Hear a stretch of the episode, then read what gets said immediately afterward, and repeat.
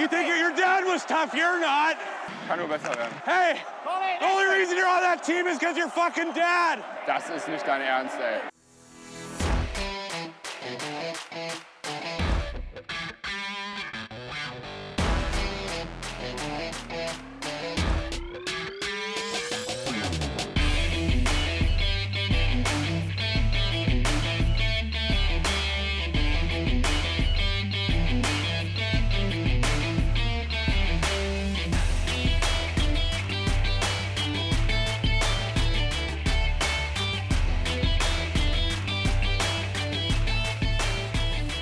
Dienstagabend, kurz vor halb zehn und während die DEG gerade ihr Testspiel in Kloten äh, spielt, haben wir uns gedacht, wir nehmen mal wieder eine Folge auf und äh, ja, sprechen über die Sommerpause der DEG und blicken ein bisschen voraus auf die kommende Saison.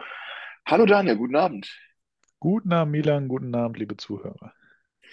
André ist leider verhindert, er kann heute nicht, deswegen machen wir das nur zu zweit, aber ich denke, es wird trotzdem eine echt runde Sache. Daniel, wie hast du denn die Sommerpause so verbracht? Ja, wie habe ich die Sommerpause verbracht? Viel Zeit mit der Familie verbracht, im Job verbracht, so der Klassiker, was halt so der normale Alltag ist. Hab ja dann mich jetzt schon neulich, wie ihr mitbekommen habt, so dem einen oder anderen DEG-Spieler gewidmet und ein paar Interviews durchgeführt, die mir auch sehr, sehr viel Freude bereitet haben, die auch schon dafür gesorgt haben, dass ich so ein bisschen mehr Vorfreude wieder auf die neue Saison bekommen habe. Und ja, ansonsten äh, tatsächlich jetzt auch mal die ersten Fortuna-Spiele wieder im Stadion angeguckt und ja, ach, das Übliche, ne? Ich meine, der Sommer war sehr verregnet, von daher konnte ich nicht so viel auf dem Tennisplatz wie sonst eigentlich üblich.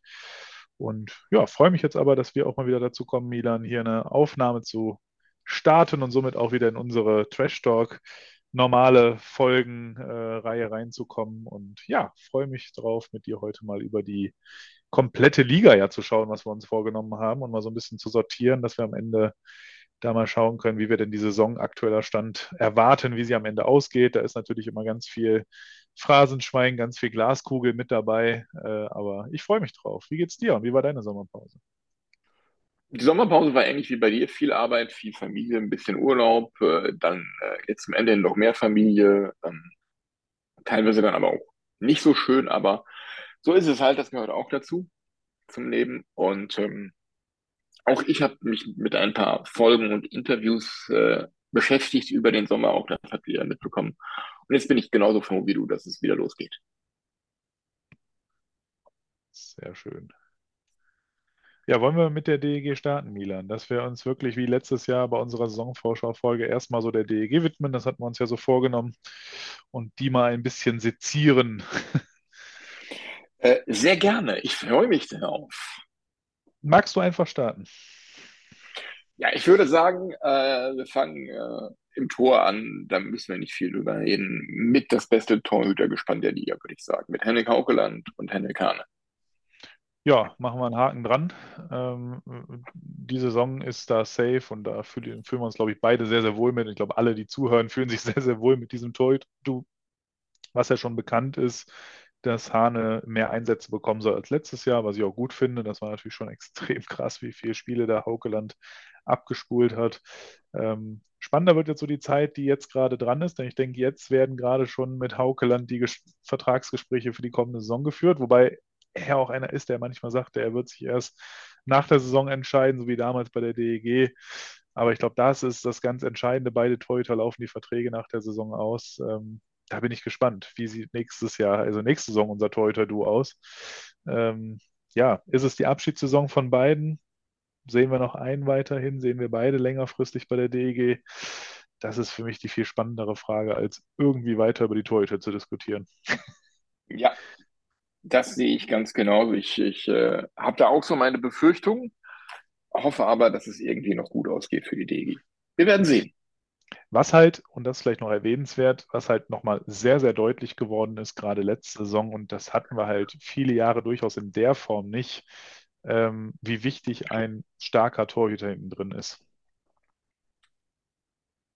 Ja, also da müssen wir, selbst wenn ein Haukeland geht, wird es extrem wichtig, da wirklich eine, eine Granate hinten wieder auch neu zu holen. Ähm, damit, ja, hast du schon ich will nicht sagen die halbe Miete, aber hast du schon eine gute Grundlage für eine erfolgreiche Saison, wenn du hinten einen drin hast, der dir auch mal einfach ein paar Spiele gewinnt. Ne? Ja, genau das haben wir letzte Saison gesehen und ich denke, das werden wir diese Saison auch wieder ziehen. Ja. Dann gehen wir zur Verteidigung. Ja, die hat sich sehr spannend entwickelt, wie ich finde.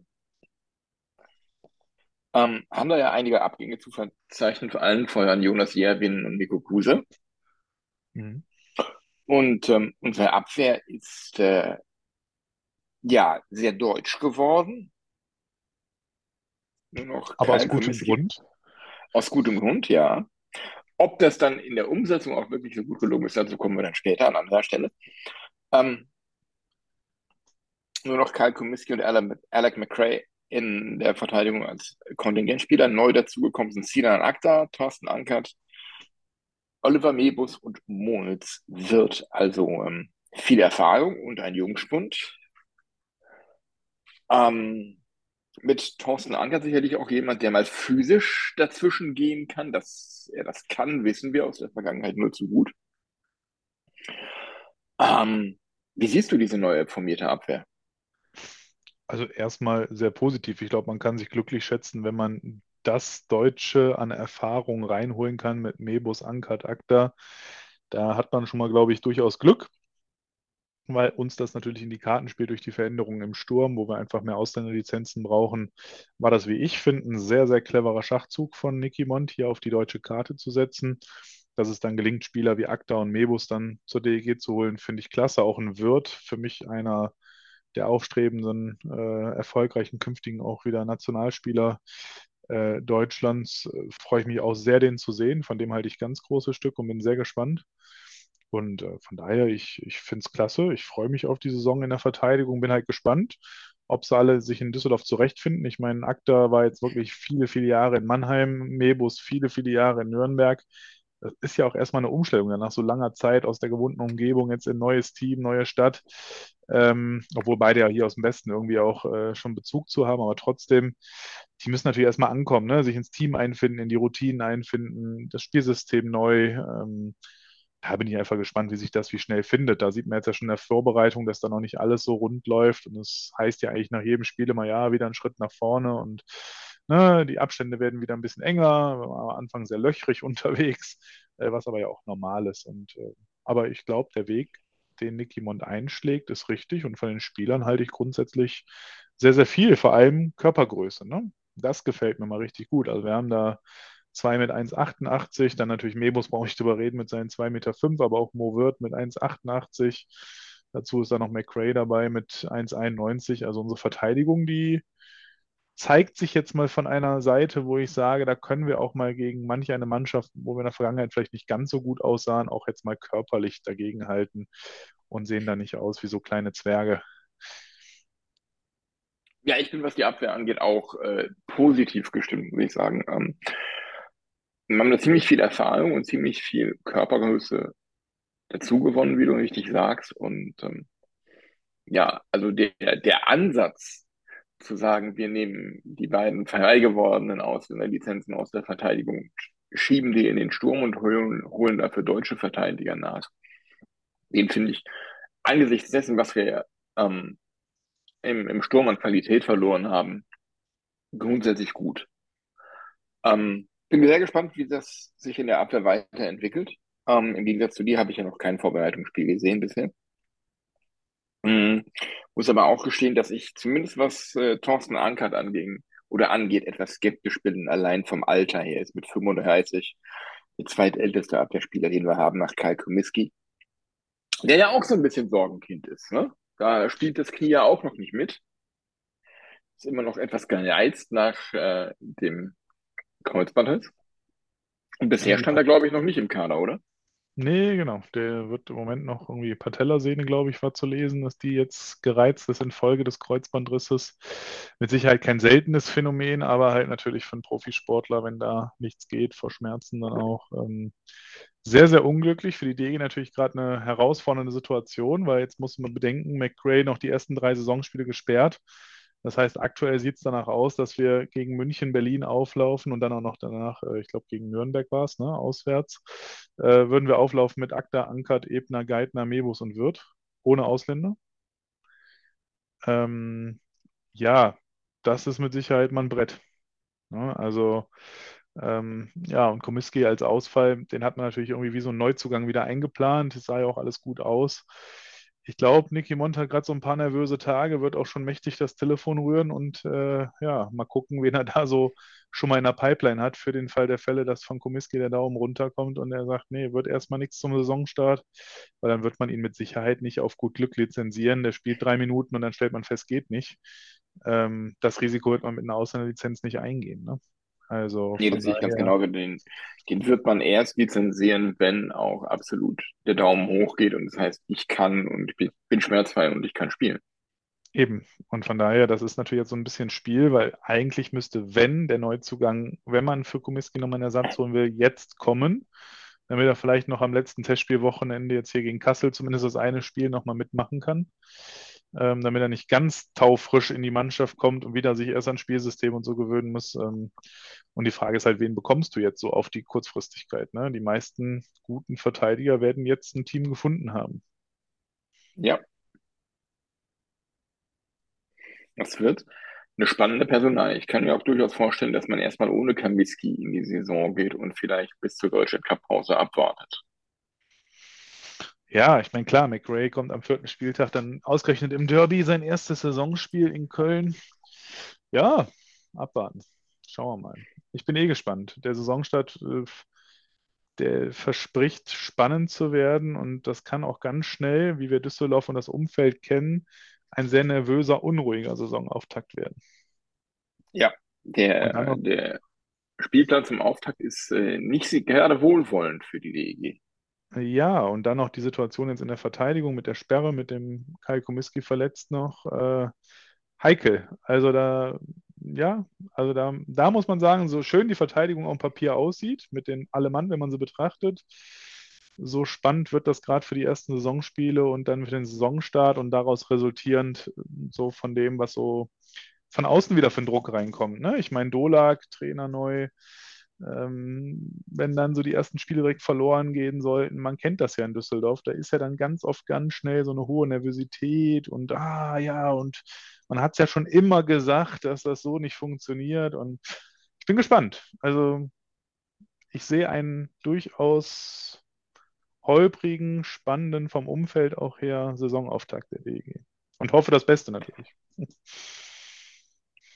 Ja, ich würde aber aber sagen, diese ersten drei Spiele ohne Alec McCray, die werden eng. Da können wir froh sein, wenn wir da mit ein bis zwei Punkten herauskommen. Ähm, danach denke ich, sollte sich das aber stabilisieren. Ähm, gehe ich zumindest von aus. Dafür haben wir in der Abwehr eigentlich genug Erfahrung und auch Qualität. Ja. Da es darf sich nur halt nicht noch jemand verletzen.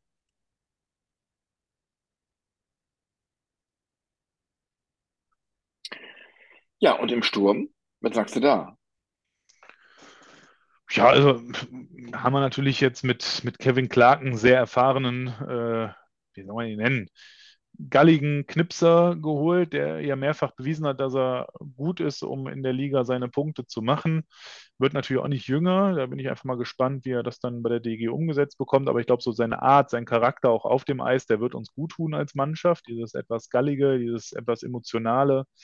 Äh, Phil Veroni, ja, ist bisher noch nicht so in Erscheinung getreten, muss sich wahrscheinlich auch so ein bisschen noch an, an Liga, Mannschaft und System gewöhnen.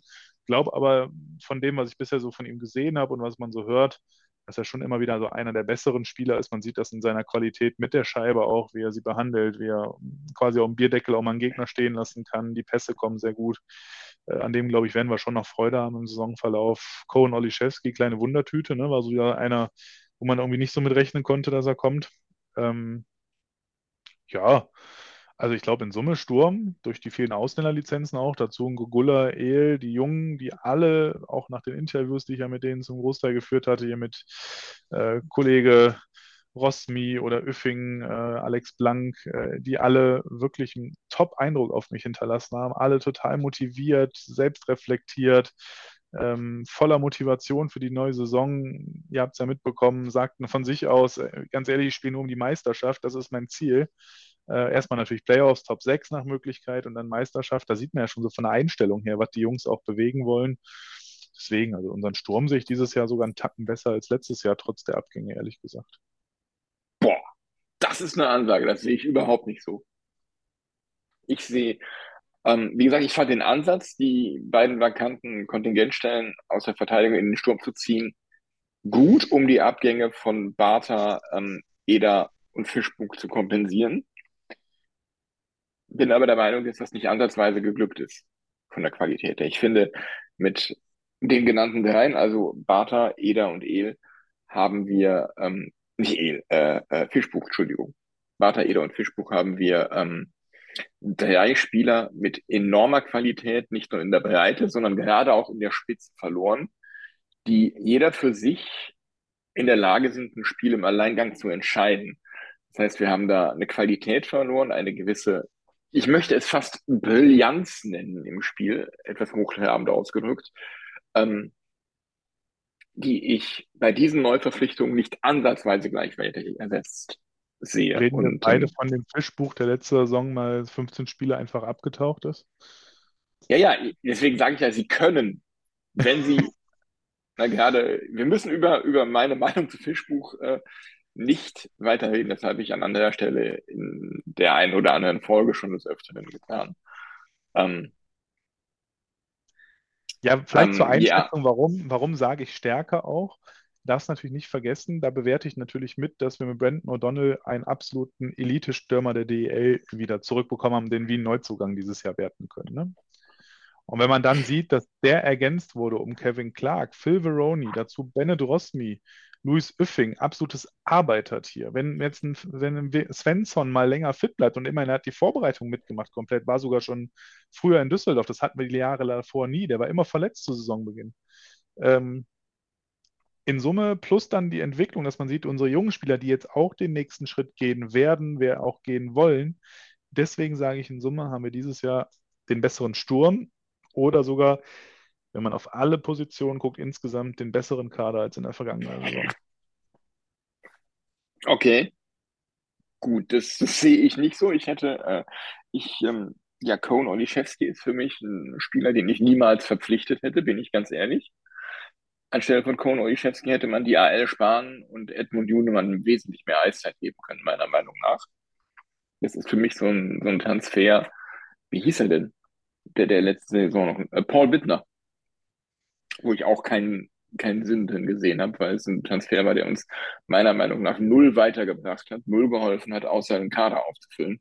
Und das Gleiche ist hier bei, für mich bei Cohn Oliszewski der Fall. Das ist ein Spieler, den wollt, da, da hat man gesagt, es kommt noch ein Ausländer vom Start der Vorbereitung und dann hat man den halt verpflichtet, damit man diesen Worten auch Taten folgen lassen kann. Aber ich sehe nicht, wie er uns weiterhelfen kann. Das ist so ein, so ein Zocken darauf, dass er zufällig einschlägt wie ein Elvin Kaufmann seinerzeit. Ich persönlich glaube da nicht daran. Und ähm, ja, Phil Veroni kann ich sportlich nicht einschätzen. Ähm, Finde ich moralisch gesehen eine fragwürdige Verpflichtung aus meiner Perspektive. Ähm, ähm, ja, ich hätte mir dann da wirklich gewünscht, dass man da durch, durchaus deutlich höher ins Regal greift bei diesen Ausländerstellen. Hast du denn mal an das Budget der DEG gedacht? Ja, aber man möchte ja, ähm, denke ich, nicht gerade so günstig äh, bezahlte Jungnationalspieler ersetzen. Und da kann man, denke ich, mindestens gleichwertige Kontingentspieler für das gleiche oder weniger Geld bekommen. Ja, das auch nicht unterschätzen. Also bei allem, was man so mitbekommen hat, haben, hat Eder echt einen verdammt günstigen Vertrag bei uns gehabt. Und auch Fischbuch hat bei uns natürlich jetzt bei weitem nicht das verdient, was er jetzt in Mannheim verdient. Ähm, also die waren verhältnismäßig für ihre Qualität günstig. Also da findest du keinen Ausländer auf dem Top-Niveau zu dem Preis, mit Sicherheit nicht, Milan. Also, ja. Na, also für mich ist der Kader schlechter als in der letzten Saison, einfach weil wir meiner Meinung nach im Sturm in der Qualität in der Spitze nicht mehr so stark sind wie in der Vorsaison. Das sehe ich anders. Da bin ich echt gespannt. Also ich sage, die DEG ist in Summe besser dieses Jahr, wird aber trotzdem ein schwierigeres Jahr haben, weil die anderen Teams auch extrem stark aufgerüstet haben, teilweise. Okay. Ich bin gespannt, wie es am Ende ausgeht. Das bin ich auch. Wir kommen ja gleich noch zu unserer Abschlusstabelle, wie wir sie sehen. Dann werden wir auch sehen, wo wir da die DEG einsortieren. Ich bin gespannt, wo du sie reinstufst. Ja, ich auch. Hallo, Postproduktions-Milan hier. Und ein paar Minuten nachdem Daniel und ich mit unserer Aufnahme fertig waren, hat André uns seine Einschätzung zum neuen DEG-Kader geschickt. Und diese Einschätzung wollen wir euch natürlich nicht vorenthalten. Deswegen grätsche ich jetzt einmal kurz dazwischen, schneide das hier rein und dann geht's weiter mit Daniels und meinem Ausblick auf den Rest der DEL. Viel Spaß. Hallo, liebe Zuhörer. Entschuldigt bitte, dass ich euch nicht persönlich in Anführungsstrichen bei dieser Sonderfolge zur Saisonvorschau begleiten kann. Mein eigener Terminplan, mein eigener Sportterminplan macht es mir leider unmöglich, heute am Abend des DEG-Testspiels in Kloten mit den anderen Jungs vom Trash Talk zu sprechen, die euch sicherlich sehr gut auf die Saison eingestimmt haben, auf die ich auch schon richtig Bock habe, weil der DEG-Kader sehr viel Potenzial mitbringt. Was die Torhüter betrifft, möchte ich erstmal Bremerhaven eine falsche Ansage unterstellen, denn Christas Gudlewskis hat eine halbe Saison in Bremerhaven gespielt, die er natürlich gut war, klar, und hat auch letztes Jahr in der zweiten schwedischen Liga, wohlgemerkt, gute Statistiken gezeigt. Maximilian Franzrep hat jetzt ein gutes Jahr in der Liga gehabt mit 40 Einsätzen letztes Jahr und einer wirklich sehr guten Fangquote. Aber trotzdem, wir in Düsseldorf haben den DEL-Torhüter des Jahres, einen früheren Junioren-Nationaltorhüter und auch Nationaltorhüter mit Hendrik Hane. Und bestes Torhüter-Duo der Liga der Titel kann auch ganz getrost nach Düsseldorf gehen. Für mich sind die Torhüter unser absolutes Prunkstück. Hendrik Hane, der ein sehr, sehr guter 1B-Torhüter meiner Meinung nach ist. Und Henrik Haukeland ist ohnehin über jeden Zweifel erhaben. Ich weiß, dass ich damit nicht jeden Geschmack oder jede Meinung treffe, aber für meine Begriffe können wir froh sein, dass wir Haukeland behalten haben. Denn meiner Meinung nach wäre er auch ein wirklich wirklich guter zweiter NHL-Torwart, aber umso besser, dass er bei uns geblieben ist. Und die Prämisse, unter der Roger Hansson letztes Jahr gehen musste, war, dass Haukeland zu viele Spiele für uns alleine gewonnen hat, die, ja, die das Team sonst nicht gewonnen hätte. Ich gehe davon aus, dass sich dieses Bild wiederholen wird, aber das ist auch in Ordnung. Dafür wird Henrik Haukeland bezahlt und dafür ist er auch unsere ganz klare Nummer eins. Und ich hoffe auf und erwarte nicht weniger als die gleichen Leistungen im letzten Jahr. Wünsche mir gleichzeitig für Henrik Hane, dass er deutlich mehr Spiele macht und damit meine ich doppelt so viele, nämlich zehn Einsätze, vielleicht sogar zwölf, 14. Denn es ist für einen zweiten Torhüter unheimlich wichtig, bereit zu sein und das Gefühl zu haben, okay, ich Spiel gegen die großen Jungs in der DEL. Ich kann da jederzeit bestehen. Es gibt, glaube ich, weniger Gefährliches für einen Torhüter, gerade im Eishockey, auf, auf einer so wichtigen Position, als Spielpraxis und das Gefühl zu haben, dass ich meiner Mannschaft jederzeit helfen kann, wenn ich denn muss, weil der erste Torwart verletzt ist. Deswegen würde ich mich freuen, wenn Hendrik Hane mehr Chancen bekommt als letztes Jahr. Gleichzeitig muss das sehr gut getimt sein. Und da ist das Thema Belastungsmanagement eines, das ganz entscheidend sein sollte bei der Bestimmung darüber, wer, wer die Spiele macht. Henrik Hane sollte dann spielen, wenn Haukeland wirklich zwei, drei, vier Spiele innerhalb von einer Woche gemacht hat oder innerhalb von anderthalb Wochen. Da muss man ganz genau auf den Spielplan gucken, aber auch und das ist das andere Ideal, schauen, welche Gegner könnten Hendrik Hane liegen, einfach vom Typen her, weil er ist, etwa, er ist ein etwas anderer Spielertyp als Haukeland und ist, glaube ich, der etwas aktivere Torwart, womit ich Haukeland das gar nicht in Abrede stellen möchte, weil Torhüterarbeit ist viel Arbeit, die nicht gesehen wird, wenn man sich nicht viel bewegt. Aber nichtsdestotrotz, Hane ist der Torwart, der sich mehr bewegt als Haukeland, zumindest um Paraden zu erzeugen. Und vielleicht ist das ein Ansatzpunkt für die Verantwortlichen der Düsseldorfer EG, um darüber zu entscheiden, welcher Torwart welches Spiel macht.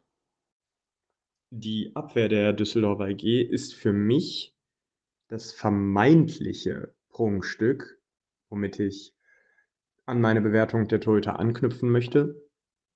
Vermeintlich, weil wir mit Sinan Akda, mit Oliver Mebus, Moritz Wirth, Bernhard Ebner, Thorsten Ankert Nationalspieler oder frühere Nationalspieler haben, die allesamt nicht ihren Zenit überschritten haben für meinen Geschmack.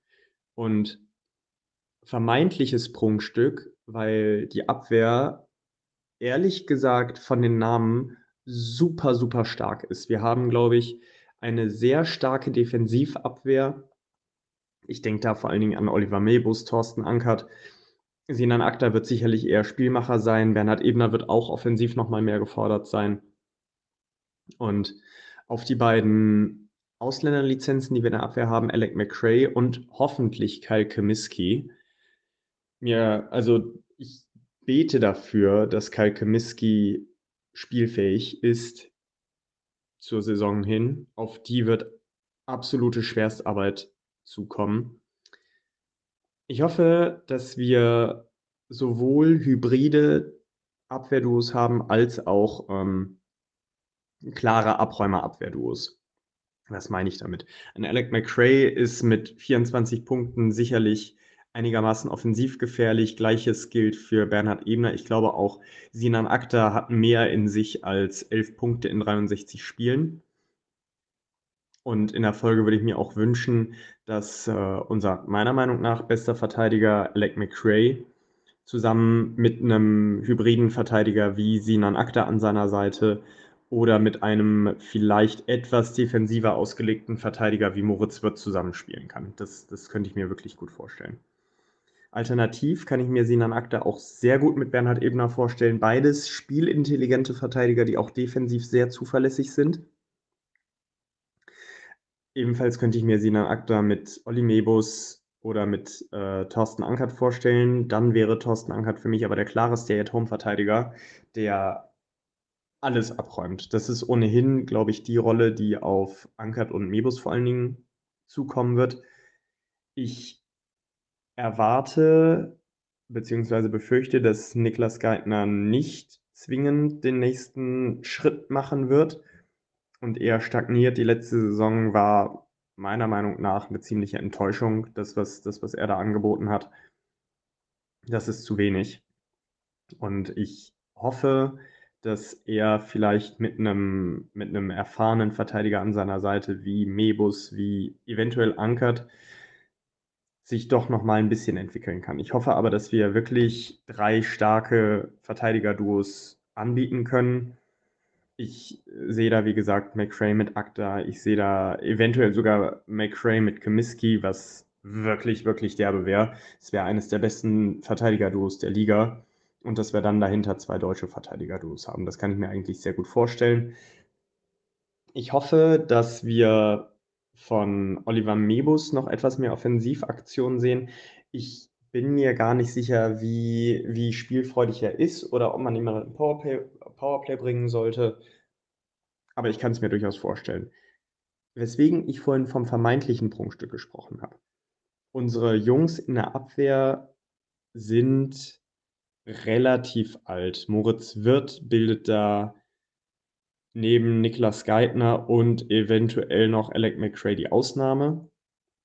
Ich habe nur etwas Sorge, dass der eine oder andere Verteidiger einfach ein bisschen hinter, hinter seinen Möglichkeiten zurückbleibt.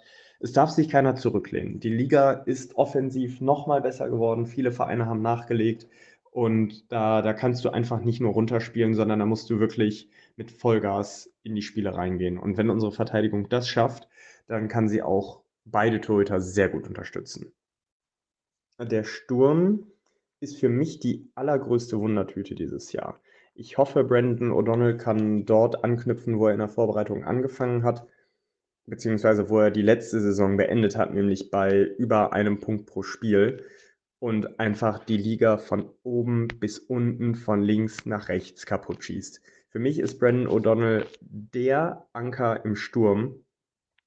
Und wenn ich mir die Statistiken angucke und die Spielertypen, für mich ist es fast gesetzt, dass er mit Phil Verone zusammenspielt. Ich könnte mir auch noch Victor Svensson vorstellen, weil für mich ist Brandon O'Donnell der Finisher und er braucht einen, er braucht Leute, die ihm zuarbeiten. Und da sehe ich einen Phil Verone, da sehe ich einen spielintelligenten Victor Svensson. Da könnte ich mir auch einen Alexander Ehl vorstellen, der sicherlich neben O'Donnell auch nochmal gut punkten kann. Das ist für mich so einigermaßen die erste Reihe.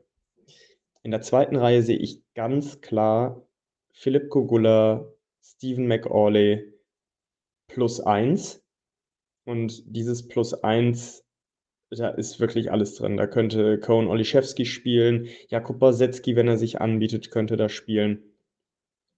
Ja, wäre wirklich viele, viele Möglichkeiten. Hm, da könnte auch durchaus Kevin Clark spielen, wobei das dann eventuell sich auf die anderen Reihen etwas negativ auswirkt, weil mit, mit einer Reihe Clark, Gugula und äh, eventuell Svensson ähm, hast du, bist du eigentlich sehr, sehr äh, Top-Reihen-lastig. Ich würde mich über eine junge Reihe freuen. Es gibt natürlich immer die zwei Möglichkeiten, komplett junge Reihen oder durchmischte Reihen zu machen, nämlich ein oder zwei junge Spieler mit einem, mit, mit einem älteren Spieler. Da hat sich für meinen Geschmack letztes Jahr schon Viktor Svensson sehr gut angeboten. Ich erwarte dass Alexander Blank eine dritte Reihe führt, muss den nächsten Schritt machen. 19 Punkte in 52 Spielen sind für einen Spieler seiner Klasse, auch wenn er U23-Spieler ist, zu wenig. Ich sehe Alexander Blank dieses Jahr oder mittelfristig bei eher 40 bis 45 Punkten in der Liga. Und seine Nebenleute könnten da sehr gerne ein äh, Seppi Eham sein, ein Jakob Borsetski sein auch Bennett Rosmi kann ich mir da sehr gut vorstellen. Ich glaube, der hat einiges an Potenzial dabei. Und ansonsten Cohen Oliszewski definitiv ein Mann für die dritte Reihe. Ich würde mich freuen, wenn Edmund Junemann sich mal zeigen könnte. Der hatte letztes Jahr nicht so viele Einsätze. Und ansonsten, ja, also Möglichkeit einer jungen Reihe. Blank, Erham, Borsetski, wie gesagt, ist da. Ansonsten könnte man auch Viktor Svensson mit reinpacken, mal mit äh, Louis Üffing durchwürfeln.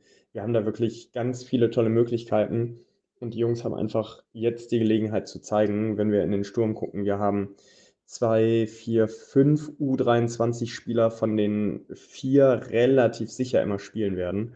Und da freue ich mich einfach, wenn die Jungs, wenn die Jungs sich zeigen können und der eine oder andere den nächsten Schritt macht. Klar, du kannst nicht immer alle voll ausbilden, voll entwickeln, zu gestandenen DEL-Spielern machen. Die Älteren werden sich an jungen Jörg Reimer entwickeln. Thomas Jörg eine ordentliche DEL-Karriere hinge hingelegt. Patrick Reimer müssen wir nicht drüber sprechen. Florian Jung ist dann der in dem Fall, der ein bisschen, der ein bisschen kurz gekommen ist in, in der Reihe. Und ich könnte mir auch vorstellen, dass von den, von den vier Jungen, die wir da haben, wo Alex Blank noch der gestandenste Spieler ist, dass da mindestens einer, gerne aber auch zwei, und ich meine da Eham und oder Rosmi und oder Borsetski den nächsten Schritt machen.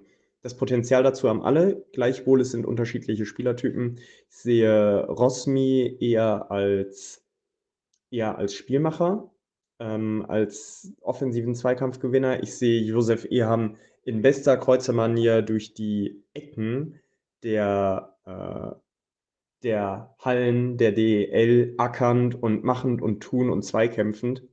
Und Borsetski ist für mich, ist für mich auch ein sehr guter Techniker und hat einen sehr guten Abschluss. Der ein oder andere wird sich an das Tor gegen Wolfsburg erinnern, wo er mehr oder weniger von vier Wolfsburgern umringt noch einen sehr guten Abschluss anbringt.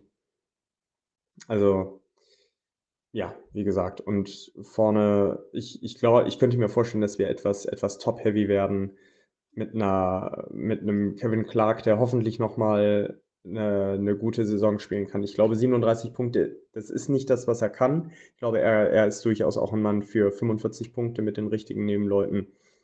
Stephen McAuley, 41 Punkte, absolut gute Saison. Ich glaube, da geht noch viel mehr, wenn man ihn richtig einsetzt. Ist auch ein guter Mann für die One-Timer. Und aber wir sind auch mit einem wahrscheinlich etwas offensiveren Spielstil darauf angewiesen, dass die Stürmer auch punkten. Und hier sehe ich neben dem Dauerbrenner Gogula, Brandon O'Donnell, Kevin Clark, Phil Verone und Stephen McAuley absolut in der Pflicht. Die Abgänge haben natürlich richtig wehgetan teilweise.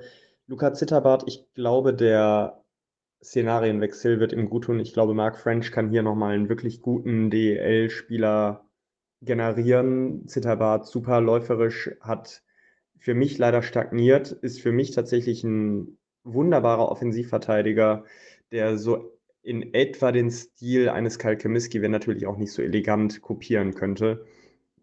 Justus Böttner richtig bitter. Das war für mich, der war für mich in den Top 6 Verteidigern gesetzt eigentlich bei uns. Niklas Heinzinger hat leider den nächsten Schritt nicht gemacht.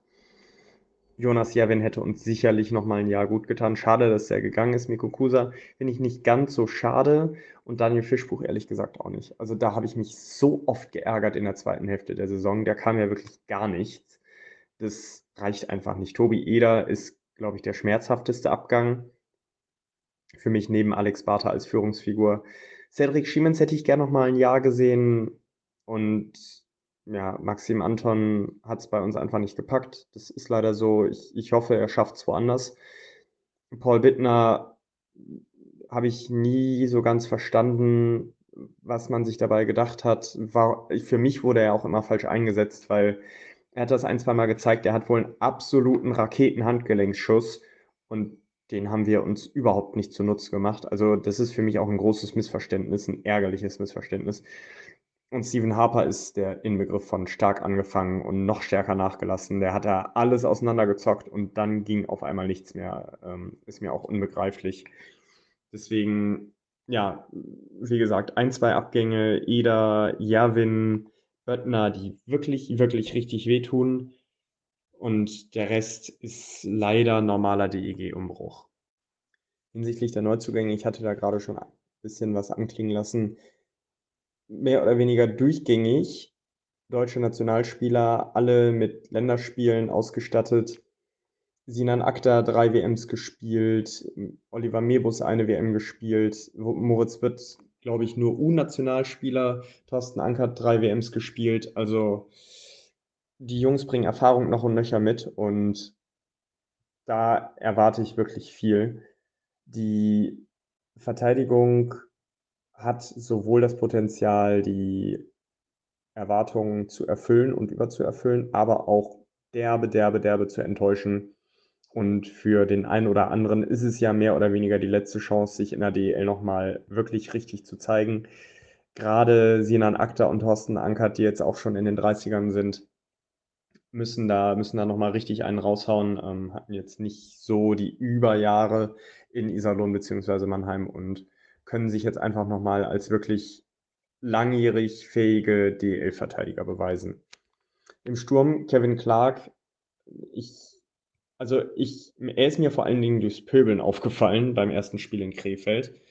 Mm, ich, ich hoffe, er hat sich da ein bisschen unter Kontrolle und kann sich wirklich auf seine Spielmacherqualitäten besinnen, weil sonst wird das für ihn ein sehr ärgerliches Jahr und dann war es das auch für ihn in der DEL.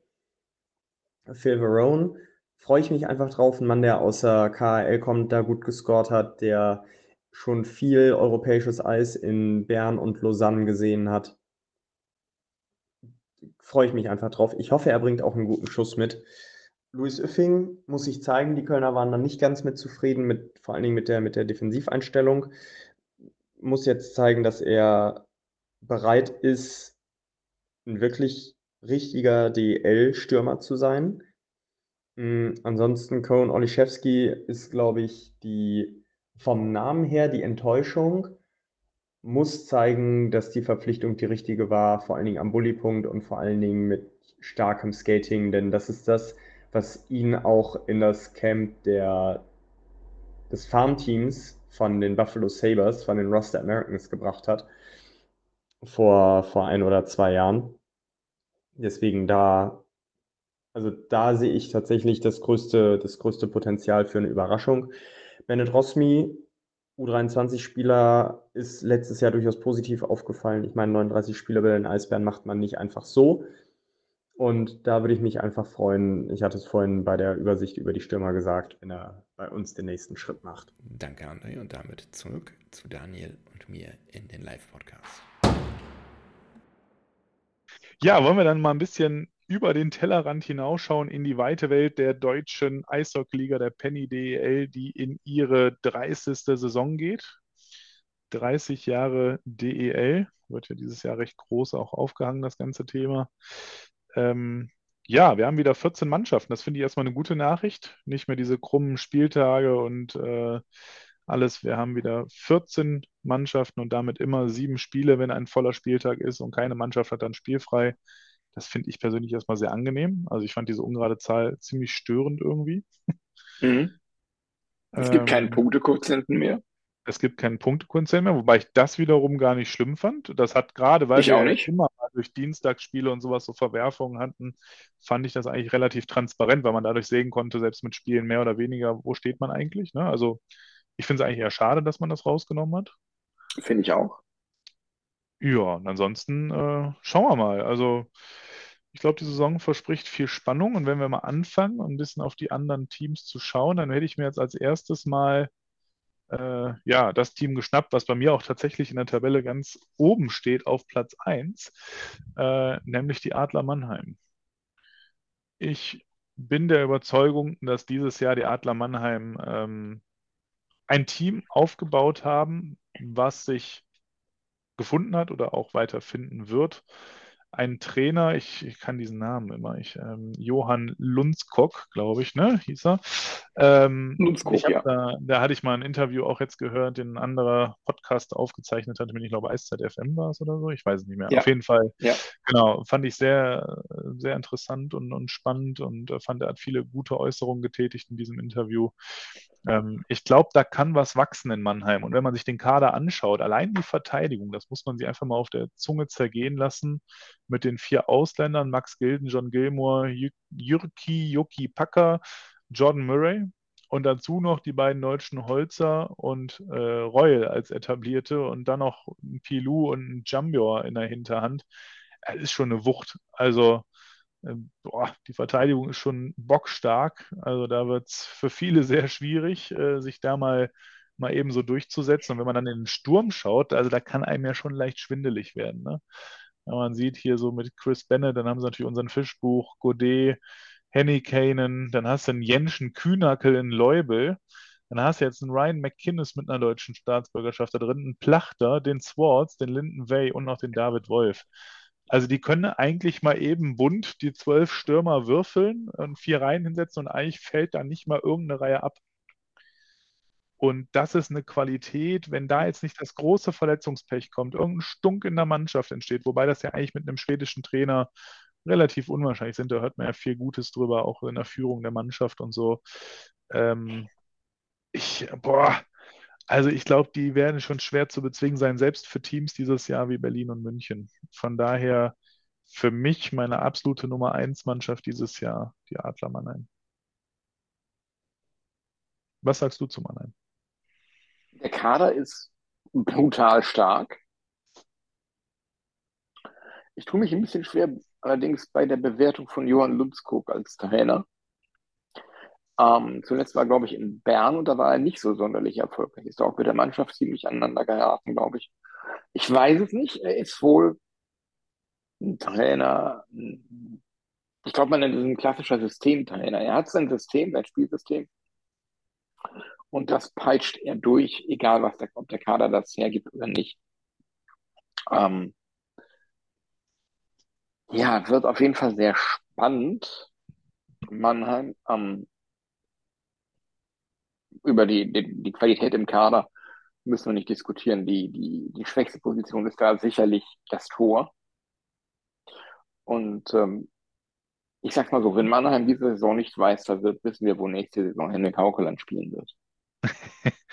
Ja, aber da, das ist ja auch schon, schon spannend, ne, wenn man sieht, dass, dass das Tor das Schwächste ist in deinen Augen und da steht mal eben Brückmann und ein, ein Tiefensee. Ähm, das schon als schwächstes Glied, das spricht ja schon für den, für den Kader, für die Mannschaft. Ne? Das, Ja, äh, ich, ich sehe halt sehr viele Häuptlinge in diesem Kader und ähm, wenige Indianer. mhm. Aber dennoch, ich, ich freue mich auf Jyrki Jokipaka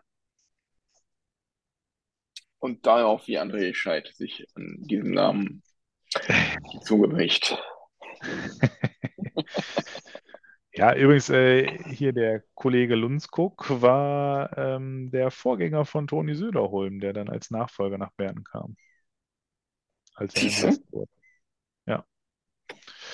Ja, wunderbar. Dann machen wir, würde ich sagen, mal einen Haken an die Adler Mannheim und gehen doch einfach mal weiter. Ich schaue gerade mal, wo ich sie habe, hier in meiner tollen äh, Dateisammlung hier. Ich dachte, wir bleiben mal so in der Gegend und gehen zu den Löwen Frankfurt. Okay. Da hat sich ja auch einiges getan, vor allem im Tor natürlich. Ne? Der Abgang von Hildebrand nach Berlin, haben dafür Joe Kanata verpflichtet. Dazu Marvin Küpper. Ich glaube, der ist aus Schwenningen gekommen, wenn mich jetzt nicht alles täuscht. Und ja, in der Verteidigung haben sie den Spieler mit dem vielleicht geilsten Namen der Liga, Ben Blatt, verzichtet. Äh, verpflichtet, verzichtet, verpflichtet. Ähm, der war doch vorher schon mal in der Liga, ne? Ben Blatt? Ja, War der schon mal ganz kurz in der Liga? ich Aber meine ja. aufgeteilt, oder? Er kann mich gar nicht daran erinnern. Ich meine nicht. Ich Der meine, der war nee. war der Nee, in nee, München? verwechselst du. Nee, nee, nee, das war er nicht. Nee, ich habe gerade direkt mal gecheckt, weil das kam mir jetzt komisch vor, der war noch nicht in der D. Äh, nee, erster, erster Aufenthalt. Aber ja, dann Wille Lajunen von, äh, von Schwenningen geholt, dann Maxim Matuschkin. Ähm, ja, kleine Wundertüte, ne, aber hat natürlich auch äh, viele Jahre in der KHL und zuletzt in, in Finnland gespielt bei Tappara. Da einer der erfolgreicheren Verteidiger auch an der blauen Linie. Ähm, also die haben, man sieht, in Frankfurt ist durchaus Geld vorhanden äh, anhand der Mhm. Verpflichtung. Ähm, ich finde, in der Verteidigung haben sie ein gutes Stück aufgerüstet, trotz der Abgänge wie Maginot nach Ingolstadt etc. Ähm, Im Sturm bin ich gespannt. Also klar, Top-Reihe hier mit Carter Rowney, Dominik Bock zu zwei Drittel erhalten geblieben. Ne, der ähm, wie heißt der Ranford keinen neuen Vertrag mehr bekommen oder wollte nicht, das weiß ich jetzt nicht genau. Ähm, aber ansonsten Camarossa geholt, der Mannheim ja letztes Jahr kurzzeitig noch äh, beigewohnt hat. Cameron Brace. Und dann so ein paar sch- deutsche Nachwuchsspieler wie Kevin Bicker, der ja von Detroit auch schon gedraftet wurde. Ähm, Eugen Alanov, den wir ja auch noch aus Düsseldorfer Zeiten gut kennen. Mittlerweile auch in Frankfurt angekommen, aus Iserlohn. Ja, Chad Nearing, den kennen wir auch noch ganz gut, wobei er nicht viele Spiele für uns gemacht hat, aber spielt jetzt auch in Frankfurt weiterhin, zweite Saison. Ich bin gespannt. Also ich glaube, sie werden es schwerer haben als in ihrem ersten Jahr. Also unterschätzen wird sie keiner mehr dieses Jahr. Davon haben sie, glaube ich, gerade Mhm. zu Saisonbeginn letztes Jahr ein bisschen gelebt, dass man da, ja, diese Wucht, die die mitgebracht haben, diese Aufstiegseuphorie, ähm, da wurden viele mit übertölpelt und da haben sie gut gepunktet. Frankfurt für mich dieses Jahr vom Kader her, also in meiner Tabelle stehen sie auf Platz 9. Milan, wie sagst du es? Was ist deine Einschätzung? Ich habe sie tatsächlich auf Platz 8, ähm, um das direkt vorwegzunehmen. Ähm, ich finde den Kader eigentlich sehr spannend. Ähm, Wille, Lajunen wäre jemand gewesen, den ich gerne bei der DEG gesehen hätte, wenn wir eine der Ausländerlizenzen in der Verteidigung behalten hätten.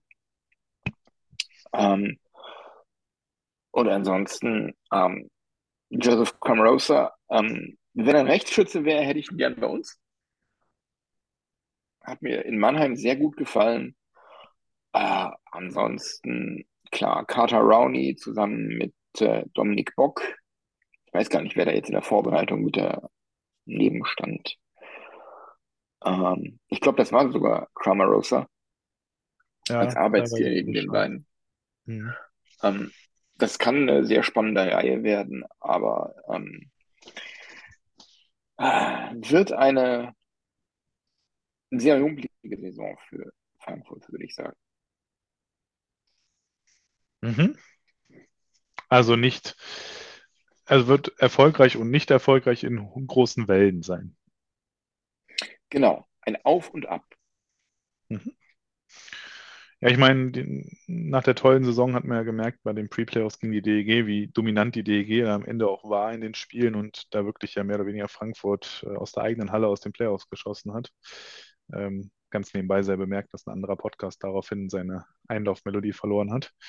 Ähm, ähm, ja. Ja. Äh, Einlaufmelodie sage ich schon. Guck mal, ich bin schon wieder im Stadion.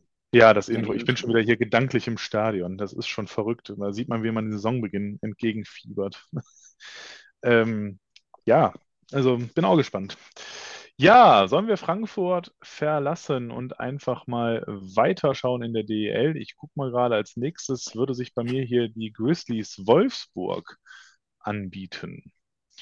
Wenn ja. ich mir die anschaue, im Tor gab es ja die Veränderung, dass jetzt dort Hannibal Weizmann als Backup-Goalie für Dustin Strahl, Strahlmeier ist. Ich denke, das kann man so sagen. Also Strahlmeier für mich da als Nummer mhm. 1 gesetzt.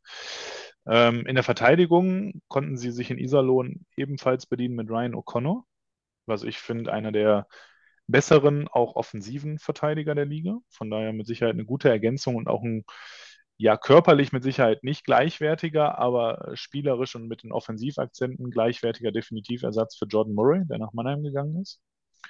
Ja. Ansonsten ja, ist die Abwehr ja relativ komplett geblieben, da hat es ja gar nicht viel getan. Klar, John Ramage ist jetzt noch äh, da am Start. Der kam, glaube ich, aus Schwenning, kann das sein? Genau. Chris Wilkie ja. kam aus Bietigheim, Matt White, äh, beide Stürmer, okay. Das sind Stürmer, genau, ja, ja, genau. Ja. Genau, ja, von daher Verteidigung für mich bei denen eigentlich unverändert, würde ich sagen. Also sehe ich jetzt keinen großen, vielleicht offensiv sogar noch einen Tacken stärker durch die Verpflichtung von O'Connor, den ich ein bisschen besser als Jordan Murray offensiv sehe, aber dafür vielleicht defensiv ein bisschen schwächer geworden, weil wir ein bisschen Körper verloren mit Murray, der da schon viel Eiszeit abgespult hat, aufgeräumt hat. Ähm, ja, Sturm, wie immer bei Wolfsburg, ne, ist schon auch viel Qualität dabei. Vor allem hier Justin Feser mit deutschem Pass aus Ingolstadt, der durchaus ja für Punkte wie Spiele gut ist. Äh, mit Andy Miele einen, den man ja schon seit vielen Jahren in der DEL immer wieder mal gerüchtet hatte und erwartet hatte, jetzt mit seinen 35 Lenzen hat er da mal den Weg nach Deutschland auf sich genommen, um mir auch noch mal ein bisschen Eishockey-Luft zu schnuppern. Matt White natürlich unbestritten auch weiterhin Top-Stürmer in der Liga, weiß, wo die Hütte steht und ja, wie du eben schon erwähnt hast, Chris Wilkie aus Bietigheim da, der muss natürlich jetzt erstmal beweisen, ne? in Bietigheim bei so einer Mannschaft, die aufgestiegen ist, viel Eiszeit gesehen, dadurch natürlich auch durchaus punktetechnisch in Erscheinung getreten. In Wolfsburg wird er mit Sicherheit nicht mehr ganz so viel Eiszeit bekommen wie da.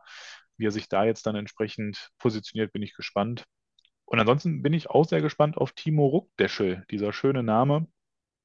Ähm, vielversprechendes Talent. Und würde ich mir wünschen, wenn der ein paar Einsätze sieht, ähm, den auch mal live im Dom spielen zu sehen, weil nach Wolfsburg fahre ich in der Regel nicht mehr, ist für mich eher unattraktiv. Aber ähm, ja, der, irgendwie, ich glaube, da ja, freue ich mich drauf. Den, den finde ich gut. Der gefällt mir von allem, was man über ihn liest und schon so gehört hat. Bin ich mal gespannt.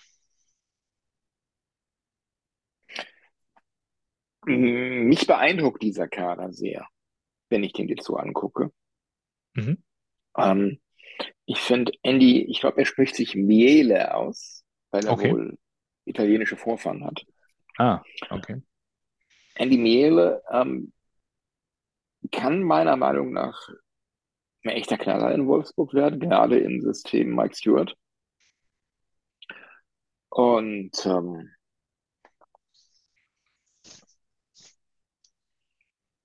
wenn das System Mike Stewart, das ja auf, auf viel intensives Eishockey setzt, auf Tempo, auf Härte, auf Schießen, auf Run and Gun, ähm, funktioniert mit diesem Kader, dann sehe ich die ziemlich weit vorne. Das dann ist ein Kader. Das ist ein Kader, der formuliert für mich den Ansatz, wir wollen jetzt auch mal übers Halbfinale hinauskommen. Mhm. Okay. Und deshalb sehe ich Wolfsburg in meiner Tabelle auf Platz 3. Okay. Bei mir sind sie Sechster, weil ich die Verteidigung in Summe, auch wenn sie gleich geblieben ist wie letztes Jahr, immer noch zu schwach finde. Ich finde, der ist zu sturmlastig, der Kader. Und dadurch bedingt sind die bei mir Platz 6. Okay. Ja. Ja, gut, dann können wir Wolfsburg abhaken. Jetzt sind wir einmal schon so ein bisschen Richtung Norden gegangen. Dann würde ich sagen, gehen wir da weiter zu den Fishtown Pinguins. Einmal nach oben an die Küste. Ja, Torhüter. Franz Repp geblieben. Nach dem ganzen Hin und Her in der letzten Saison mit, den, mit diesem komischen Abgang von Maxwell, der ja mittlerweile in Liga 2 bei Kassel spielt. Ähm, dazu jetzt neu gekommen Gudlewskis, den, der war ja schon mal da, wie ich finde, ein bockstarker Torhüter. Also hat mich gewundert, dass der so kommt, obwohl er genau weiß, dass da ein Franz Repp ist, der mindestens mal die Hälfte der Spiele bekommen wird. Weil Gudlewskis wäre für Mhm. mich einer, der eher eine Nummer 1 in der DEL ist. Also Ja. ganz persönliche Einschätzung. Ähm, Verteidigung, ja, jetzt kam nochmal dieses komische, also ich fand es sehr, sehr merkwürdig, diesen Abgang von Andersen nach Augsburg, ne, der erst verlängert hatte und ein paar Tage später auf einmal äh, Vertrag auflöst und nach, nach, äh, nach Augsburg geht. Er wurde quasi entsetzt mit Anders Grönlund. Und ansonsten hat sich in der Verteidigung gar nicht viel getan. Ne? Also Wirth ist zu uns gekommen, da, dafür haben sie jetzt dann Appendino mit drin. Philipp Preto ist aus Mannheim, meine ich, noch gekommen. Ja, also Verteidigung gleich wie letztes Jahr, aber auch irgendwie gleich schwach, finde ich in Summe. Also ich finde die Verteidigung von Bremerhaven jetzt nicht besonders überragend. Äh, auch ein Nikolaus Jensen, den wir ja noch gut kennen, ähm, der haut mich jetzt nicht mehr so vom Hocker. Ich finde, der hat auch letztes Jahr verhältnismäßig wenig in Bremerhaven gerissen. Ähm, ja, und im Sturm, da haben wir halt wieder den Karawanken-Express, ne? Mit Jeglitsch, Urbas, Verlic, der ist natürlich zusammengeblieben. Wo ich sehr gespannt bin, da sich ja mal wieder hier gar nicht so viel verändert hat, ist, geht Markus Wikingstad den nächsten Schritt? Übrigens ein Spieler, den ich irgendwann definitiv auch bei der DEG sehe, weil ich mir gut vorstellen kann, dass er mal in die Fußstapfen von Papa treten möchte und auch mal für die DEG das Trikot überstreifen würde. Von daher ähm, bin ich gespannt, wie er sich weiterentwickelt, weil letztes Jahr durchaus so ein kleiner Shootingstar war, was auch gerade die Tore anging. Und ich bin sehr gespannt, was der, ja, kann man auch moralisch drüber denken, was man will, was man so hört, aber Jack Wirtern, wenn der jetzt mal so eine ganze Vorbereitung mitgemacht hat und so, wenn der nur halbwegs an seine eigentlich vorhandene Qualität rankommt, wäre das eigentlich einer der absoluten Top-Stürmer der Liga. Und von daher bin ich gespannt, ob der sein Potenzial aufs Eis bringt. Dann könnte es bei Bremerhaven durchaus auch wieder ein, zwei Schritte nach vorne gehen oder da bleiben, wo sie waren. Aber in Summe, da sich auch der Kader nicht groß verändert hat, ich einige eher so auf dem absteigenden Ast sehe, wie in Brugesser, in Jensen, da sehe ich nicht mehr die letzten Jahre, dass da noch irgendwie groß was nach vorne geht, sondern es eher so langsam stagniert, sehe ich Bremerhaven auf Platz 10. So gerade Okay. um die Pre-Playoffs kämpfend, mit Okay, etwas also reinkommt. Ähm, ich finde, mit Gudlewskis und Fernsehp haben ähm, die Fischtown Penguins eins der drei besten Torhütergespanne der Liga. Ähm, ich teile deine Bedenken, was Philipp Lugisser und vor allem Nick Jensen angeht, freue mich aber andererseits sehr auf Anders Grönlund. Das wird äh, ein sehr spannender Spieler werden in der DEL. Ähm, Warum? Ich glaube, der hat das, der, der wird vielfach unterschätzt, ist so mein Bauchgefühl. Also er ist kein, kein, ähm, ja, ich, ich bin ja grundsätzlich eh schon erstmal ein Spieler, ähm, oder jemand, der, der, wie sage ich das jetzt, der sch schwedische Spieler gerne mag.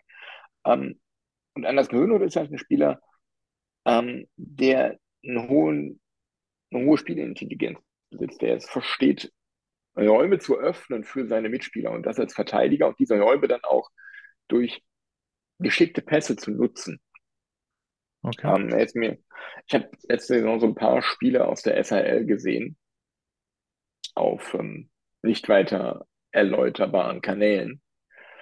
Ähm, da ist er mir aufgefallen mit Holunder, Mhm. auch in der CHL, als man die noch ohne weiteres gucken konnte. Und ähm, ist nicht mehr der Jüngste, muss man auch ganz klar sagen, ist schon 33 oder 34. Ähm, aber mit seiner Qualität, die er unbestritten hat, ähm, sicherlich eine Bereicherung für die Abwehr in Bremerhaven. Ähm, ja, was Jake Wirtan angeht, bin ich auch gespannt, genau wie du. Ist ja auch erst 27, glaube ich. Eben. Mhm. Eigentlich im besten Eishockey-Alter. Und dass der auch mit seinem Talent jetzt in der DEL in Bremerhaven rumdümpelt, ist eigentlich sehr schade.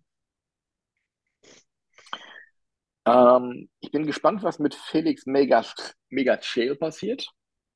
Der Däne.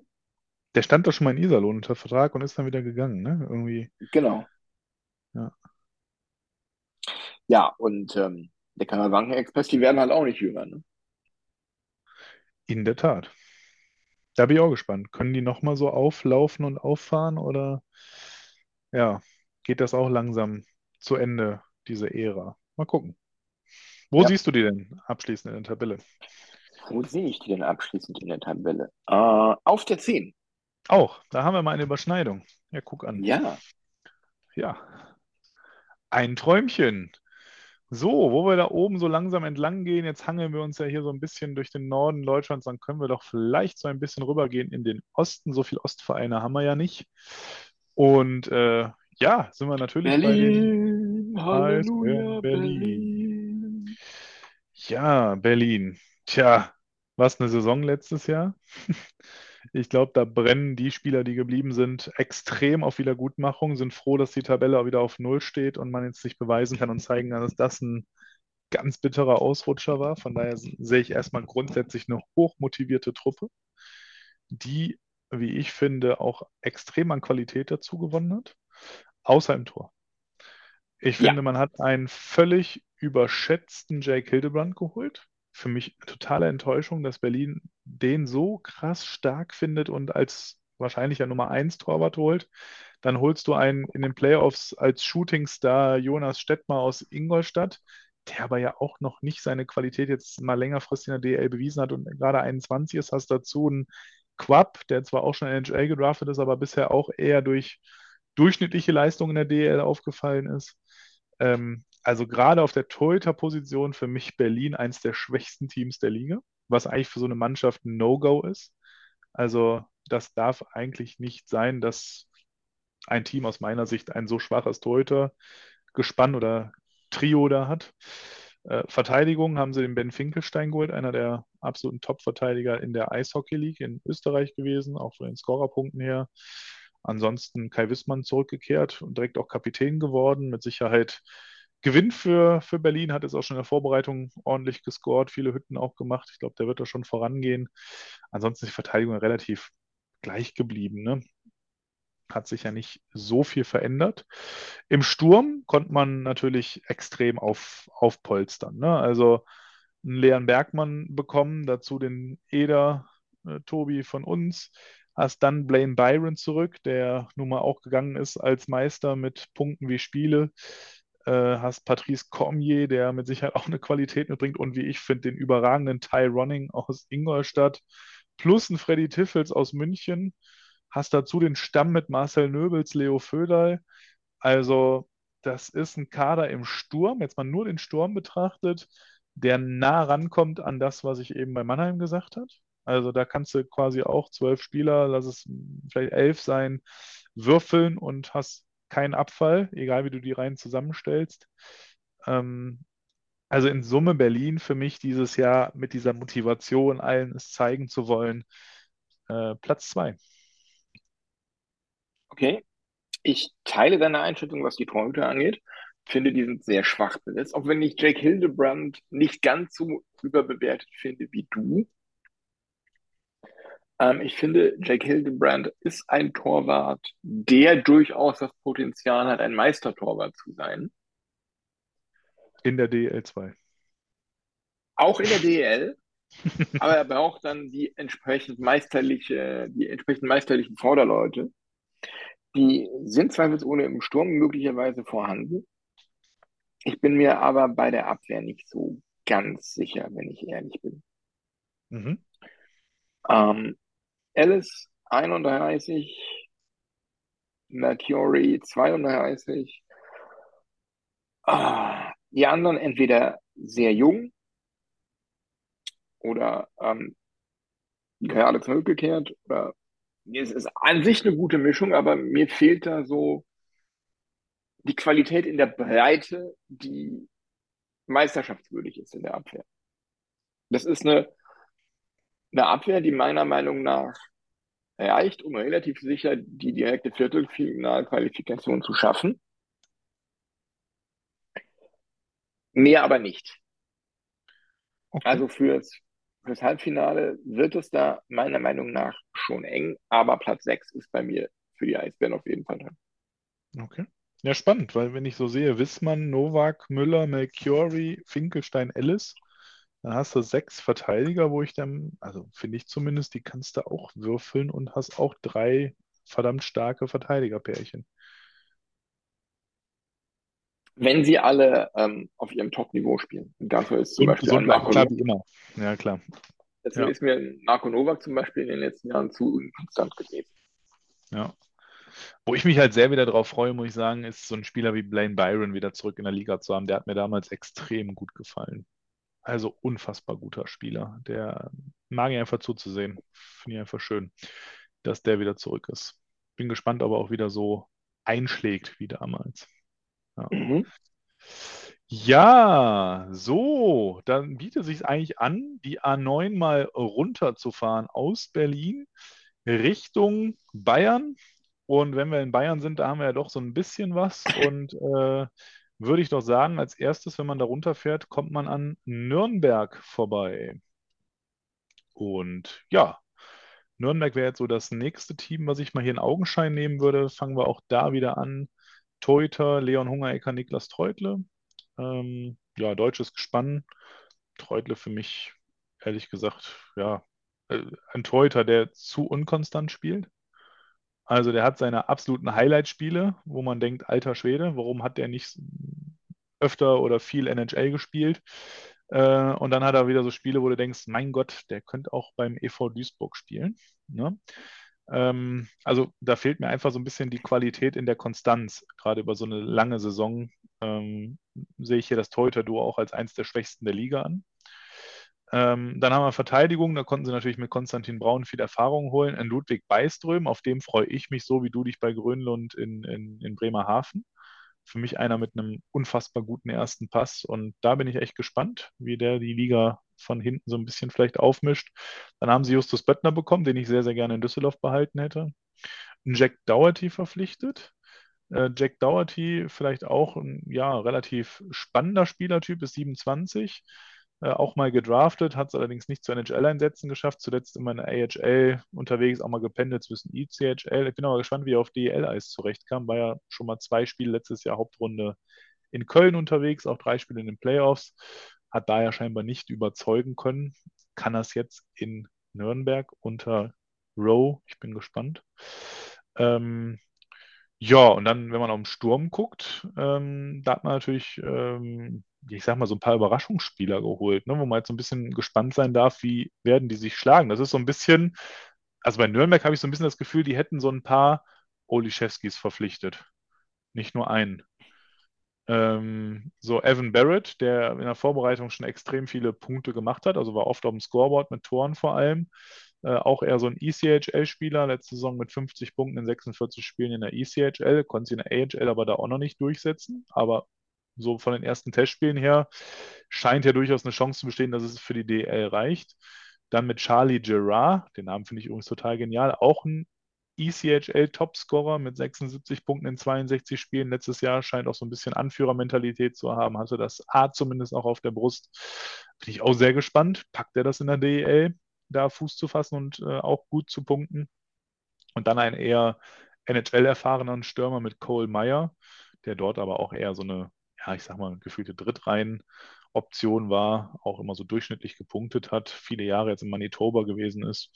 Also Nürnberg für mich so ein bisschen Überraschungstüte nächstes Jahr. Ähm, konnten natürlich ein paar Spieler halten, die wir kennen, mit Fox, Fleischer, Kieslinger, Leonard, Schmölz, der natürlich wieder überragend spielt im Moment, Stoa, Ustorf.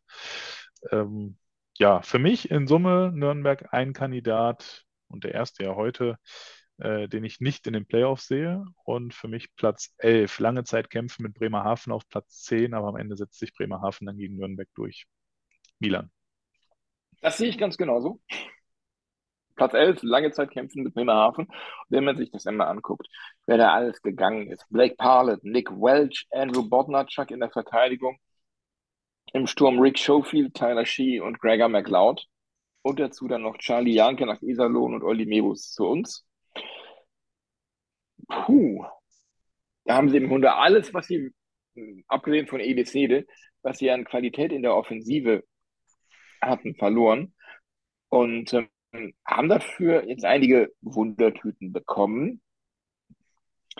Ähm, das kann funktionieren, es muss aber nicht funktionieren. Und ich bin sehr gespannt, was Tom Rowe, von dem ich sehr viel halte, muss ich ehrlich sagen, als Trainer, aus dieser Mannschaft herausholt. Ich persönlich ähm, finde, Treutle ist kein Nummer 1 Torwart für die DL. Dazu mhm. ist er zu unkonstant und von seinem durchschnittlichen Leistungsniveau her einfach nicht, nicht auf dem Niveau, das man bräuchte, um ein Playoff-Torhüter oder ein, ein Top-10-Starter in der DEL zu sein. Deswegen, vor allem aus diesem Grund, sehe ich Nürnberg auch auf Platz 11.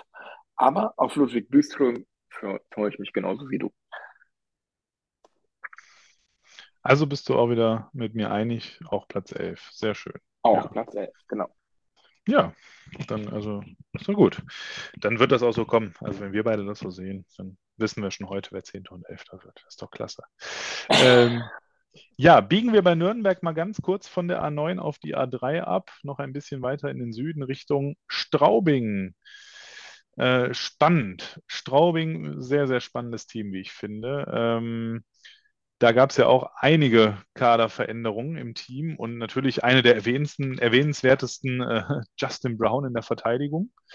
Ähm, was äh, mit Sicherheit eine große Überraschung war, dass ein Spieler, der eigentlich ein gestandener NHL-Verteidiger war, letzte Saison noch 51 Spiele für Philadelphia auf einmal in Straubing aufläuft. Äh, und das wohl aus, aus, eigenem Antrieb. Ja, also. Er, er, ist wohl auf die, auf die Tigers zugekommen und hat gesagt, ich möchte gerne bei euch spielen. Sensationell. Das, das ja. kann natürlich auch nur irgendwie eine urbane Legende sein, aber wenn dem so ist, der fragt, wie kommt denn sowas bitte? Ich frage mich einfach andersrum jetzt, wenn ich es mein, nicht so war, was mein, sagt glaub, man aus der, Straubinger Sicht zu einem Spieler? Also wie überzeugt man einen solchen Spieler nach Straubing zu gehen? Also ja, schöne Innenstadt, aber was hat denn Straubing sonst zu bieten? Die Luft, die Fans, die Luft. das Stadion, das ja, Bier. Ja, ja, ja. also ich möchte ja Straubing nicht zu nahe treten, aber. Kühe, Schweine. also wenn ich doch als, als gestandener NHL-Verteidiger in die DEL komme, dann wähle ich doch eher Berlin oder München oder sowas, ne? Aber Straubing. Aber naja. er kommt aus Philadelphia, das ist nicht viel anders als Straubing. Ja, okay. ja, ähm, jetzt habe ich natürlich in dem Zuge vor lauter äh, Justin Brown, Mr. Brown, Christopher Brown Euphorie, ähm, habe ich natürlich die Torhüter übergangen, aber da hat sich einfach nichts verändert. Ne? Hunter Miska, Google und Dietl. Oh Gott, oh Gott, oh Gott, ja. Wie man an Hunter Miska als Nummer 1 Torwart mit einer Ausländerlizenz festhalten kann, ist mir ein völliges Rätsel. Könnte einfach daran liegen, dass er noch Vertrag hat. Ja, Verträge im Eishockey, wir kennen das. Natürlich ansonsten in der Verteidigung, um mal dahin zu kommen, weil die Torhüter, ja, haben wir gerade schon angedeutet, eher auch ein ja, solide Mittelfeld-Torhüter gespannt. Ähm, Marcel Brandt, natürlich überragender Verteidiger. Also, Hot Take, meiner Meinung nach Marcel Brandt der beste deutsche Verteidiger in der DL. Ja, für seinen Spielstil bin ich bei dir. Dieses Offensive. Defensiv ja. nicht. Ja. Dazu, ja, haben sie Nikolas Mattinen noch geholt und Philipp Samuelsson aus Bremerhaven. Ähm, Nikolas Mattinen hat mir jetzt ehrlich gesagt gar nichts gesagt, war in, in der Eishockey League bei Villach, hat dort 42 Punkte in 46 Spielen gemacht, in den Playoffs aber abgeschmiert mit nur noch einem Punkt in fünf Spielen. Bin ich gespannt, wie der in der DL einschlägt. Ähm, hat sich nicht viel verändert. Justin Brown bringt natürlich eine unfassbare Erfahrung hinten rein. Mit seiner Körpergröße natürlich auch, äh, ja, wird er da seinen Impact haben. Ich bin gespannt. Also Verteidigung für mich bei Straubing so eine Durchschnittsverteidigung. So ein Daschner wird jetzt auch nicht besser werden, Benedikt Kohl auch nicht mehr, beide schon 35, Braun mit seinen 36. Ähm, da setzt man viel auf Erfahrung, eigentlich ähnlich ein bisschen wie bei der DEG. Ja. Ja, und dann bei den Stürmern finde ich total spannend. Also da hat sich ja doch in Straubing einiges getan, wenn man sich mal so die, die Aktivitäten auf dem, auf dem Transfermarkt anschaut. Natürlich mit Jason Akeston einen verloren, der da ja, sehr, sehr viel in den letzten Jahren bewegt hat. Auch Luke Adam gegangen, hat dafür Spieler geholt wie Cole Fonstad, sehr junger kanadischer Spieler, der in der AHL aber schon durchaus Fuß gefasst hat. Jetzt auch schon in der Vorbereitung sehr positiv in Erscheinung wohl getreten ist, was man so vernehmen konnte. Dann mit Justin Scott, äh, auch einen aus der AHL geholt, der dort auch äh, jetzt viele Jahre aktiv war. Eher einer so ein bisschen fürs Gröbere, ne, hat durchaus nicht unwesentlich wenig Strafen gezogen, auch in der AHL. Da bin ich mal gespannt, wie das hier mit den deutschen Schiedsrichtern und ihm laufen wird. Und dann mit Bradley, der ja auch ein Strafenmonster war letzte Saison mit 108 Strafminuten in der Eishockey League in Österreich, 59 Punkte aber auch gleichzeitig noch gemacht. Also das heißt, bei der relativ wenigen Eiszeit, die er gesehen hat, aufgrund der vielen Strafen trotzdem noch viele Punkte erzielt. Ähm, bin ich sehr gespannt. Also auch da so ein bisschen, auch wenn in der Qualität mit Sicherheit einen guten Schnaps höher als Nürnberg, aber so von den Verpflichtungen her für mich so ein paar Wundertüten dabei, wo es jetzt so viel drauf ankommen wird, wie die Saison läuft, je nachdem, wie die Ausländer einschlagen, die dazugeholt worden sind. Von daher Straubing für mich dieses Jahr auf jeden Fall auf dem absteigenden Ast im Verhältnis zum letzten Jahr und beendet für mich die Saison auf Platz 8. Da bin ich nah dran. Ich habe sie auf Platz 7. Ähm, und ich möchte einfach mal die Aufmerksamkeit darauf lenken, wer da alles im Sturm gegangen ist. Luke Adam, Trent Borg, Jason Atkinson, Travis St. Dennis, Ian Scheid, Taylor Lear, Travis Turnbull, Brandon Manning, Garrett Festerling. Moment, Brandon Manning ist aber Verteidiger. Pardon, ja, Entschuldigung. ja, das ist ein komplett neuer Sturm bei Straubing und ähm, was dann da gekommen ist, ich glaube, das ist ein völlig anderer Kader, der ein völlig anderes Spielsystem und ein völlig anderes Eishockey erfordert. Sowohl von der Verteidigung her, das wird wesentlich robuster, ähm, langsamer, physischer und nicht so beweglich wie in der Vergangenheit. Und ich bin sehr gespannt, inwieweit Tom Pokel es schafft, sein für Straubinger Verhältnisse durchaus erfolgreiches System an diesen neuen Kader anzupassen. Ähm, ja, Tor für mich auch ein maximal durchschnittliches Duo.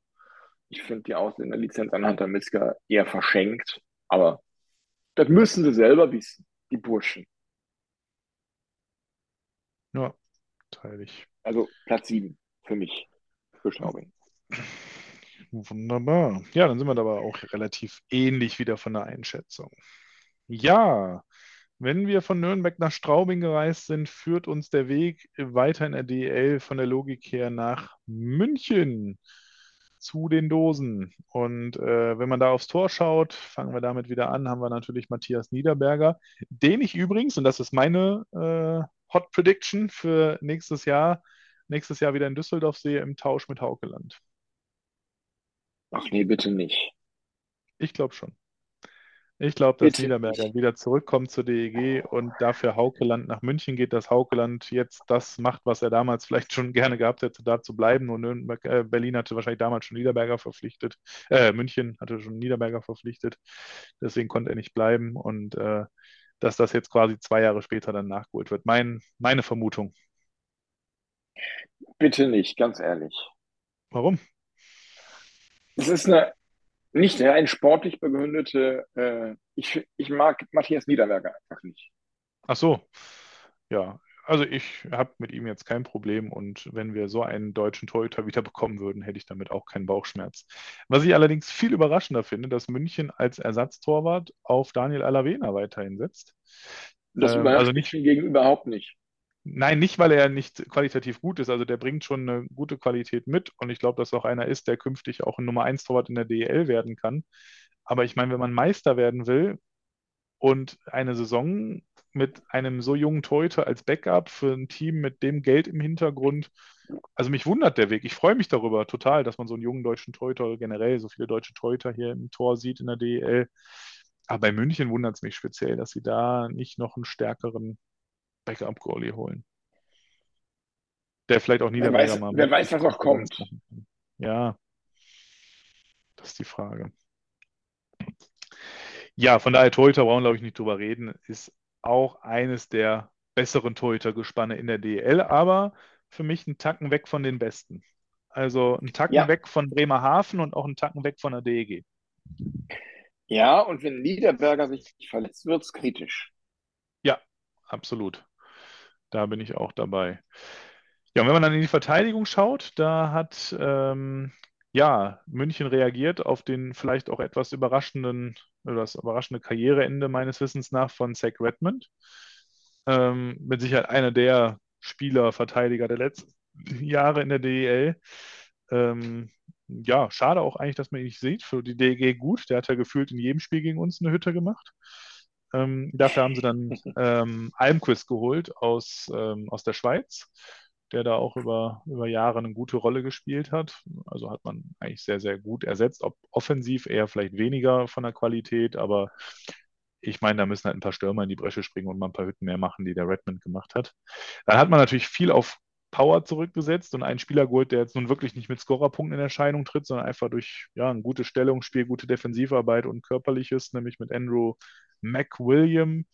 Ähm, und ansonsten ist die Verteidigung ja relativ gleich geblieben, äh, mit Abelshauser, Blam, Bittner dazugekommen, als Deutscher natürlich noch, habe ich fast vergessen, aber natürlich nicht ganz unwichtig.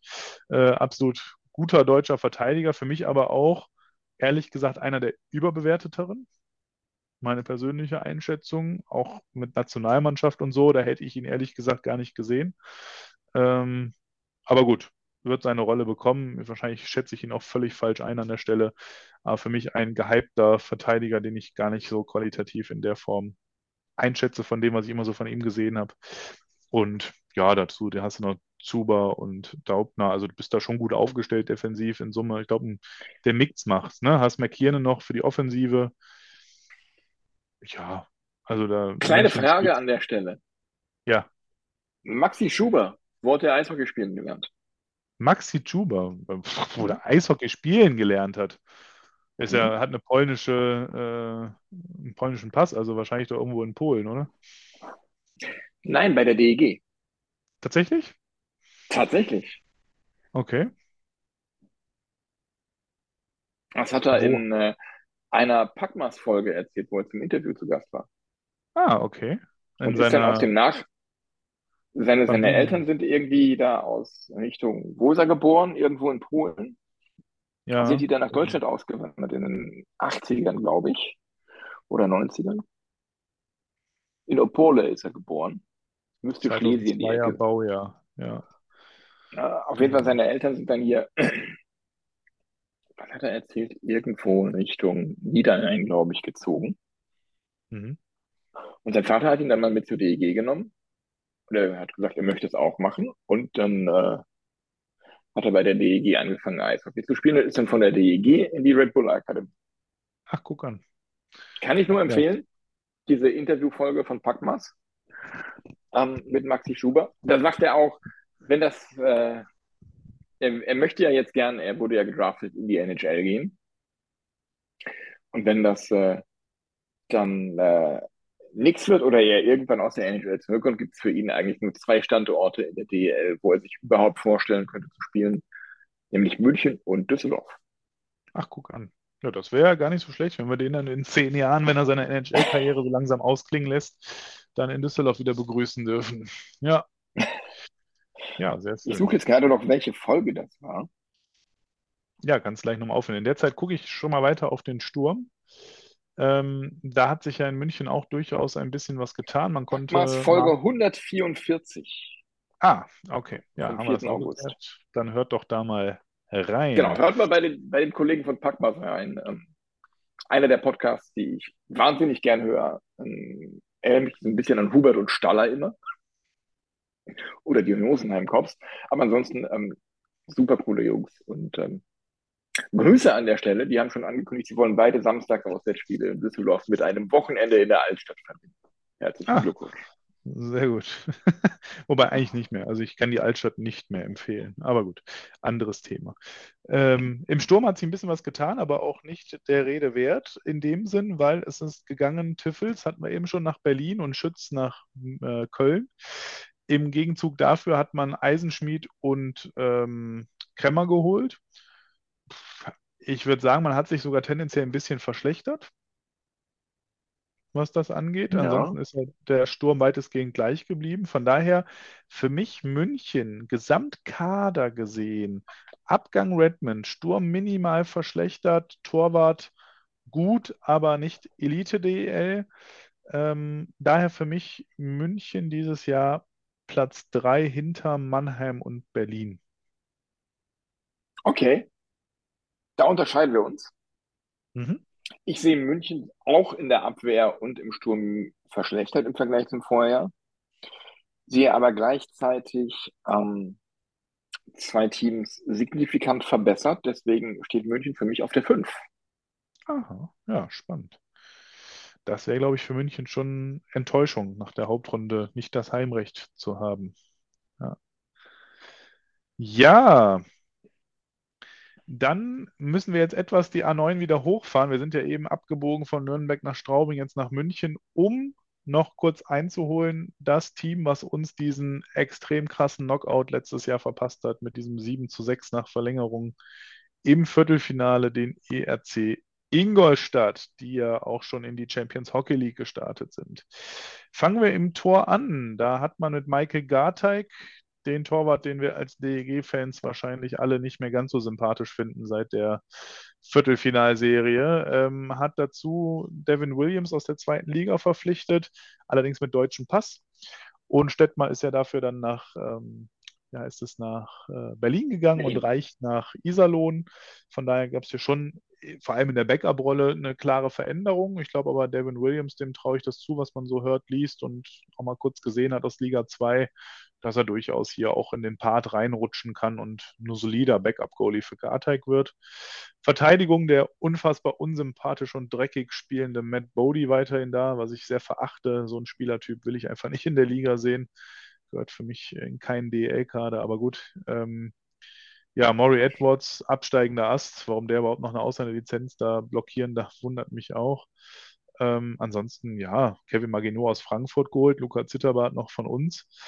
Ähm, und ansonsten viele junge Spieler, die wahrscheinlich auch nicht so viel Eiszeit sehen werden, wie so ein äh, Tim Sitzemski ne, oder Niklas Hübner, der immer mehr Eiszeit zwar bekommt, aber trotzdem wahrscheinlich auch eher einer ist, der mit seinen sechs, sieben Minuten im Spiel auskommen muss.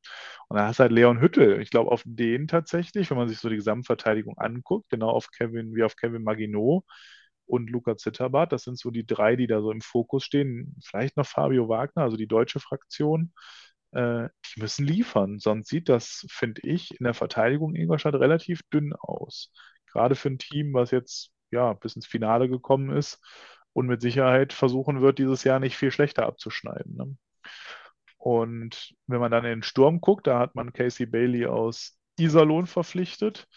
Ansonsten ganz viele Spieler gehalten, wie ein Charles Bertrand, Mirko Höflin, Daniel Pieter. Hat dann äh, Wayne Simpson natürlich auch behalten können und sich, und das finde ich ganz spannend, mit Patrick Würther verpflichtet, der ja schon sehr, sehr positiv jetzt in der Vorbereitung in Erscheinung getreten ist. 27-jähriger Finne. War jetzt punktetechnisch gar nicht so auffällig, zuletzt bei Tapperer, wo er Assistent war, auch vom Kapitän, aber er scheint in Ingolstadt gut zurechtzukommen. Erste Eindrücke sind sehr, sehr positiv, was man auch so aus Ingolstadt gelesen hat. Und mit Travis Saint-Denis haben sie natürlich äh, einen aus, aus Straubing verpflichtet. Der hat jetzt auch schon bewiesen, dass er in der DL ein guter ist. Mit Sicherheit keine schlechte Verpflichtung, um auch hier ein Stück weit Tyroning dann zu ersetzen. Und ja, Und Stefan Matteau. Und Stefan Matteau, genau. Wobei, der hat, hat er überhaupt schon irgendwo unterschrieben? Nee, ne? Nee, aber er ist als Abgang gelistet. Ja, ja, der ist, ge- genau, der hat keinen neuen Vertrag bekommen, ich glaube, der hat auch noch nirgendwo anders unterschrieben, ne? Nein, Ja, und dann hat man noch äh, Andrew Rowe geholt, ähm, aus der Schweiz von den Rapperswil Jona Lakers, aber ja, auch Lakers. da. Äh, Entschuld- ach, Entschuldigung, ja. Wobei Schweiz, die sagen wahrscheinlich Lakers, oder? Nee, die sagen Lakers. The Lakers. Sagen die auch Lakers? Lakers, Keine Ahnung. Ja. Ich bin dem Schweizerdeutsch oder dem, was haben sie noch, französisches, äh, französischen Regionen und so weiter nicht so angehaucht. Von daher, um Gottes Willen, ich will mich jetzt nicht in der Schweizer Sprache verlieren, aber ähm, ja, von daher Ingolstadt für mich, ja, Tacken, Tacken schlechter als zuletzt. Ich hätte die irgendwo so mit, ja, im Kampf mit Wolfsburg so Platz 6. Gerade so die Okay. Playoff-Quali schaffend. Okay. Das ist für mich überraschend. Ich sehe sie ähm, mindestens gleichwertig zum Vorjahr, wenn nicht sogar etwas stärker. Ich denke, Leon Hüttel wird den nächsten Schritt machen und wird eine noch tragendere Rolle spielen in der Verteidigung zusammen mit Kevin Magino. Äh, Fabio Wagner, Lukas Zitterbach wird da sicherlich ähm, das G, der G, gehe ich zumindest von aus, dass äh, Mark French ihm seine Flausen ein bisschen aufstreiben wird, die ihm so, so mancher, zu mancher Zeit in Düsseldorf gerne mal ähm, mehr Zitter als Bart gemacht haben. Ähm, Casey Bailey ist eine Bank für, für einen Sturm. Ähm, Travis St. Dennis, äh, mega Verpflichtung. Wojciech Stachowiak, du hast es im Vorgespräch gesagt, im Moment äh, spielt schon ganz groß auf in der CHL, ist ja auch eine Wahnsinnsgeschichte. Der war ja unter dem Vorgänger von äh, Mark Finch. Wer war denn davor? Hier, der, dieser, dieser Mafia-Boss. Wie hieß er denn? Hier, der, der mit dem, mit dem, ah, egal. Ja, unter dem, dem Trainer vor Mark French war er ja schon quasi ausgemustert. Dann kam der Trainerwechsel und auf einmal blüht er da auf. Ähm, ja, ich weiß, wen du meinst. Ich komme gerade auch nicht auf den Namen. Ich habe ein Bild vor Ge Augen, aber keinen ja, Namen. genau. Ähm, deshalb, ähm, ich sehe Ingolstadt nicht so schwach wie du. Ich habe Ingolstadt auf mein, in meiner Tabelle auf der 4 vor München. Mhm. Und wo ich gerade im Kader, in der Kaderliste noch den Namen Daniel Pieter lese, haben wir bei Straubing wirklich Maler Müller übergangen. Oh, ja, vollkommen richtig. Der ist natürlich durchgerutscht. Was soll das denn bitte? Ja, ich glaube, der wird nochmal seine Rolle spielen. Ich traue dem das zu. Ja? Ja? Ja. Also der wird nicht Okay. mehr 50 Punkte machen, aber ich traue dem zu, seine 25 Pünktchen noch zu machen. Und da Hätte ich auch jetzt eine auch wichtige Rolle 25 bis mitzunehmen. 30. Ja. Ja. Also Platz 4 für, von mir für Ingolstadt. Okay. Ja, dann schließen wir, würde ich sagen, doch die Bayern-Tour ab. Das sind ja echt, das ist ja echt krass, ne? Fünf Vereine mittlerweile aus Bayern. Das ist Wahnsinn. Ja, das Wenn war man aber mit NRW so, ne? ja, ja, aber ne, wenn man das so sieht, fünf Vereine in Bayern, Krefeld, Köln, Iserlohn, Essen und ja, den Revierlöwen waren sogar sechs. ja, ja, genau. Alles schon, ja. Ja, ähm, gehen wir noch weiter nach Augsburg. Letztes Jahr quasi eigentlich abgestiegen, dann irgendwie gerettet, weil in der zweiten Liga keiner aufsteigen wollte, scheinbar. Und ähm, ja, jetzt ist man wieder, wieder dabei, musste natürlich recht kurzfristig dann einen Kader, der so ein bisschen rumpf war, weil man irgendwie auch für die zweite Liga schon geplant hat, ähm, was zusammenbasteln und das ist recht spannend geworden. Ähm, wenn man so umhört, viele sehen ja auch Augsburg als Abstiegskandidat Nummer eins. Äh, mit Endras und Keller für mich mittlerweile eins der schwächsten, wenn nicht das schwächste Torhütergespann der deutschen Eishockeyliga. Ähm, dann hast du in der Verteidigung, ja, mit Köhler, Van der Linde, Länger, Renner, Sacher, Schüle, Sitzemski, das sind die Deutschen. Da merkt man erstmal, wie glücklich wir uns in Düsseldorf schätzen können mit Akta, Mebus, Wirth, Ebner. Äh, also, ja. Äh, Ja, also ich würde sagen, in der DL2 reicht diese Verteidigung für Heimrecht in den Playoffs. Ja, ganz genau. Also das ist es. Äh, für mich nicht eine DL-Verteidigung. Das ist so Niveau Bietigheim, ne? Verteidigungstechnisch. Ja, Tim Schüle bringt das Niveau direkt mit, genau. Zusammen mit. Genau. Und dann hast du Jordan Sazon verpflichtet, der auch mittlerweile 33 ist, zuletzt in der Slowakei ganz gut dabei, hat mal kurz KL ein bisschen zwischendurch gespielt. In der Eishockey League davor auch mal eher durchschnittlich. Pff, Ja, der wird seine Pünktchen machen, der wird auch einer der besseren Augsburger Verteidiger sein, aber für mich jetzt keiner, der äh, jetzt hier Bäume ausreißen wird in irgendeiner Art und Weise. Ähm, und dann David Wasowski, der ist für mich ein guter Verteidiger, also solide, aber da, man muss halt wirklich hoffen, dass die beiden A gesund bleiben und B, dass sie auch wirklich permanent ihre Leistung abrufen können. Ne? Und äh, ansonsten Verteidigung auch schwach, auch eine der schwächsten der Liga. Und im Sturm, das wiederum finde ich sehr spannend. Erstmal ein harter Einschlag natürlich, dass äh, Wolek sich jetzt so früh mit einem Kreuzbandriss oder was es war, verletzt hat und Schulter. quasi die Saison oder Schulter auf jeden Fall längerfristig verletzt hat und jetzt äh, ausfällt. Ähm, das ist natürlich erstmal hart für Augsburg, weil er durchaus einer der wichtigen deutschen Stürmer ist. Dann hat man jetzt äh, mit Zach Mitchell einen geholt aus der Schweiz, der letzte Saison ein Spiel gemacht hat durch eine Verletzung, also ein bisschen so der O'Donnell oder Komiski, wie man will. Äh, davor das Jahr 23 Punkte in 51 Spielen in der Schweiz. Ja, ein paar NHL-Spieler hat er mal gemacht, also der bringt zwar eine Qualität mit, muss er jetzt aber auch erstmal wieder unter Beweis stellen nach der Verletzung. Dann hast du einen Luke Esposito, ich liebe ja diesen Namen, muss ich sagen. Ähm, ist 29. übrigens nicht verwandt, mit, nicht verwandt mit Phil Esposito, dafür aber der Neffe von Marc Messier. Ja, genau. Das ist der On genau, Marc Messier ist der Onkel, ne? Genau. Genau. Ja, und äh, der hat vorher in der AHL gespielt, war dort äh, vor allem mit Strafen auch auffällig, mit 98 in 68 Spielen. Ähm, ja, bin ich mal gespannt, auch da, wie er sich so an das deutsche Eishockey gewöhnt. Dann hast du Chris Collins, der war ja nun auch die letzten Jahre in der, in der österreichischen oder Eishockey-Liga, ist ja nicht mehr nur Österreich, aber in der Liga äh, unterwegs, war dort auch in der Hauptrunde mal einer der scoring-technisch besseren Spieler, aber auch nicht ganz weit vorne, äh, mit in, also nicht so in den Top 5 oder so dabei. Und in den Playoffs ist er immer untergetaucht, ne? War da auch keiner, der da nochmal groß in Erscheinung getreten ist. Letzte Playoffs auch fünf Spiele, keine Punkte. Ähm, maximal durchschnittliches DEL-Niveau in meinen Augen.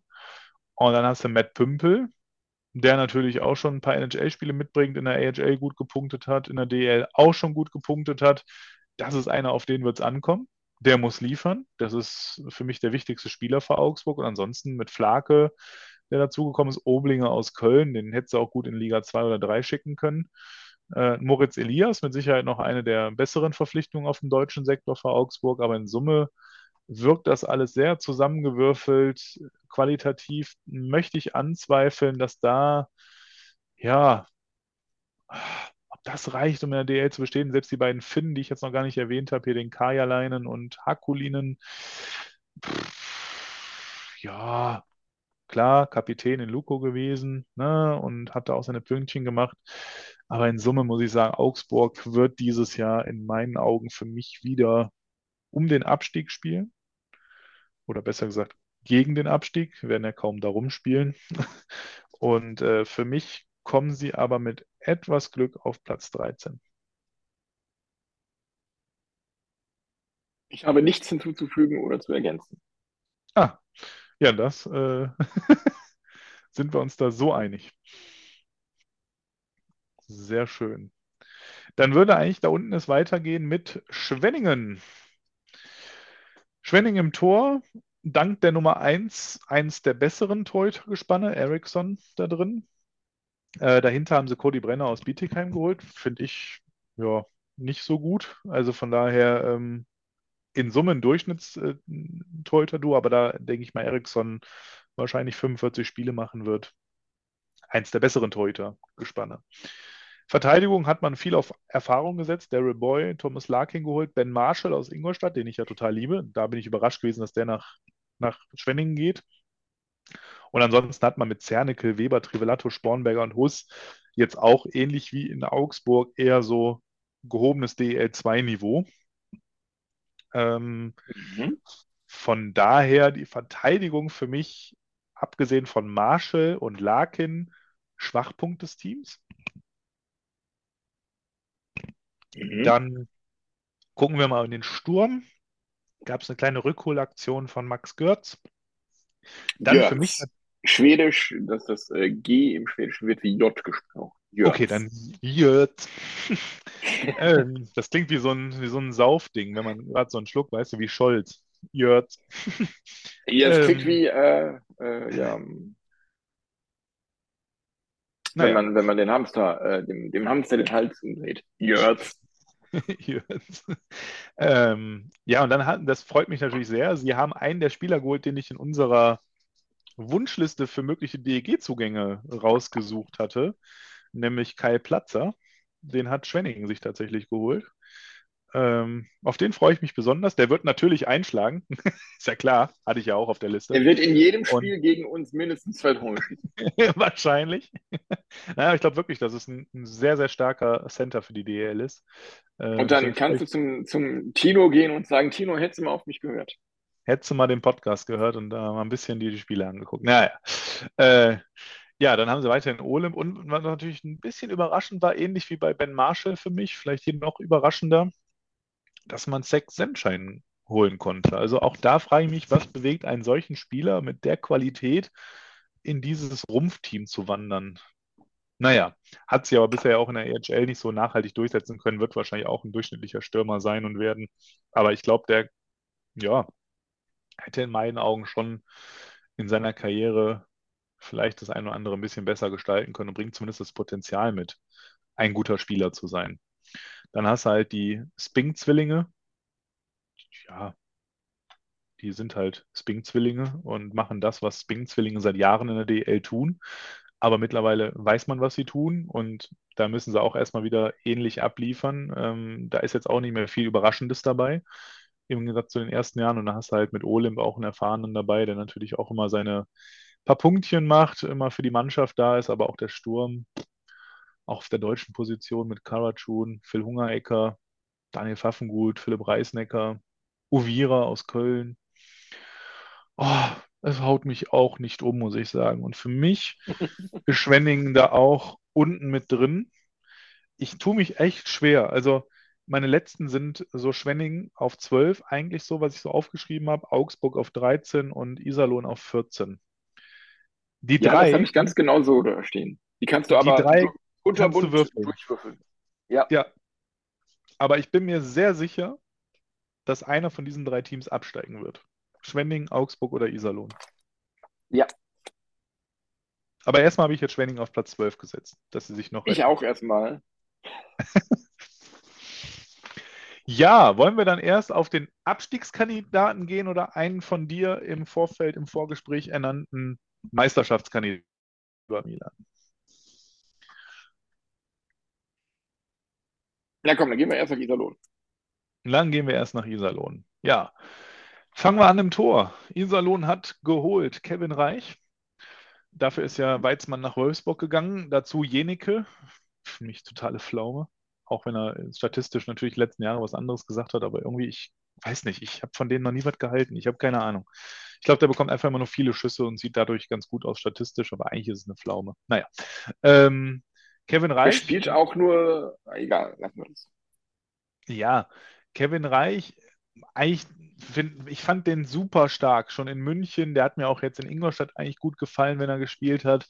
Ähm, ich kann mir vorstellen, dass er so ein bisschen der vielleicht auch längerfristige Nachfolger wird von Jenike. Ich meine, alle Verträge in Iserlohn, zumindest hier laut Elite Prospects, laufen auch nach der Saison im Tor aus.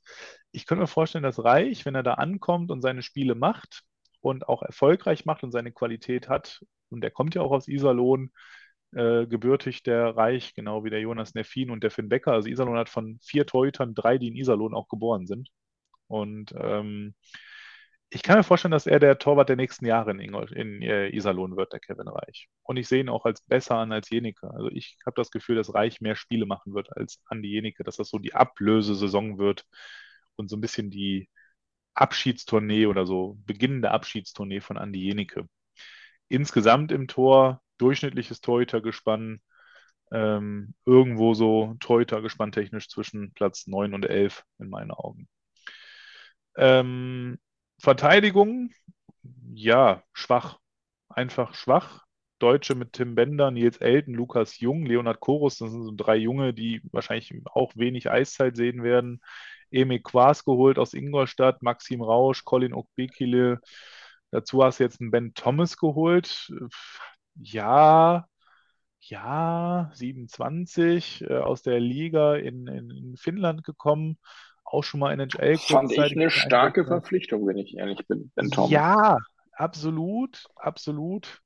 Äh, aber lastet, finde ich, auf so einem Spieler viel Druck, der das erste Mal in Deutschland unterwegs ist. Ne? Also da wird es schon viel drauf ankommen, weil so ein Über-Labrie, ich verstehe gar nicht, warum man den weiter hat. Also ich weiß, lag es auch wieder nur am Vertrag, dass er den unterschrieben hat, so ein teuer ist, den, den aufzulösen. Aber Labrie ist, also das ist, finde ich, einer der stümperhaftesten Verteidiger, der durch die Liga wandert.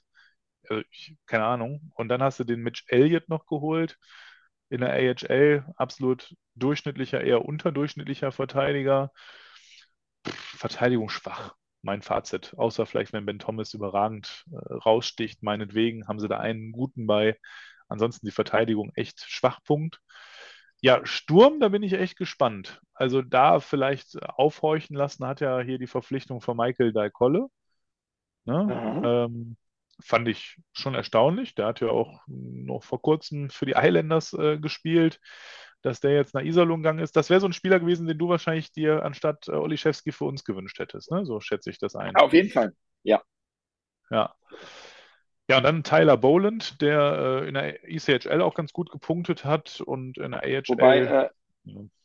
ich glaube nicht, nein, nicht unbedingt. Ein Spieler, den ich mir anstelle Kuliszewski gewünscht hätte. Okay. Aber dann haben sie halt Charlie Janka aus Nürnberg geholt, Drew LeBlanc aus Augsburg, ähm, Marcel Barinka ebenfalls aus Augsburg mitgekommen und ansonsten viel auf die gesetzt, die schon da waren. Dann haben sie sich ja auch in Düsseldorf bedient bei Cedric Schiemens. Dann haben sie noch sehr überraschend, finde ich, äh, einen Ungar geholt mit Balázs Sebök. Du hast wahrscheinlich jetzt Von dem halte ich- Aussprache. Balázs Sebek ist durchaus richtig, von dem halte ich sehr viel. Soll das beste Eishockey-Talent Ungarns sein. Naja, Talent ist 28, ne? Ah, der, der, der beste Spieler, den Ungarn derzeit hat. Okay. Äh, hatte aber auch schon, wenn man so seine Punkte ansieht, ne, äh, hatte schon Jahre in der Liga, also in Finnland, wo er jetzt herkam, mit 59 Spielen 41 Punkte, letztes Jahr 53 Spiele 20 Punkte. Gut, vielleicht braucht er mal Veränderung, neue Luft schnuppern. Ah, muss ich in der DL auch erstmal zurechtfinden. Ne? Mit Ungarn hatten wir ja auch schon so die Erfahrung, mit Janos Hari damals auch einer der besseren ungarischen Spieler angeblich. Ähm, ja, bin mal gespannt. Wird seine Pünktchen mit Sicherheit machen. Mich haut der Kader aber auch im Sturm bei Iserlohn ehrlich gesagt dieses Jahr nicht um. Außer so ein, zwei Spieler, die da herausstechen, wie eben so ein Michael Dalcolle. Ähm, für mich Iserlohn in meiner Tabelle Platz 14, aber wie eben schon mal erwähnt, kannst du bunter, munter rotieren, könnte auch Platz 12 oder 13 werden mit etwas Glück und wenig Verletzungspech. Ja, sehe ich auch im Wesentlichen so, ja. Nicht viel zu, zu sagen. Ben Thomas für mich eine bockstarke Verpflichtung. Torhüter unterdurchschnittlich, ähm, auch wenn ich Andreas Jenige nicht so negativ sehe wie du.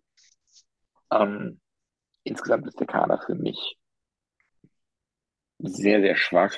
Also wenn da was, was Besseres als Platz 12 herauskommen sollte, wäre ich eigentlich schon sehr überrascht. Ähm,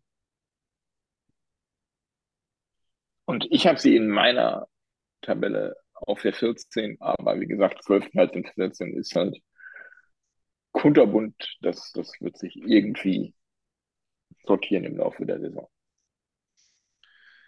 Ja, und wie sich das für einen guten Nachbarn in der Hassliebe gehört, haben wir uns die Kölner Haie zum Schluss aufgehoben. Ähm, ja, Torhüter, fangen wir damit mal an. Da ist Pankowski geblieben, den sie ja in Köln durchaus auch schätzen, was man so hört.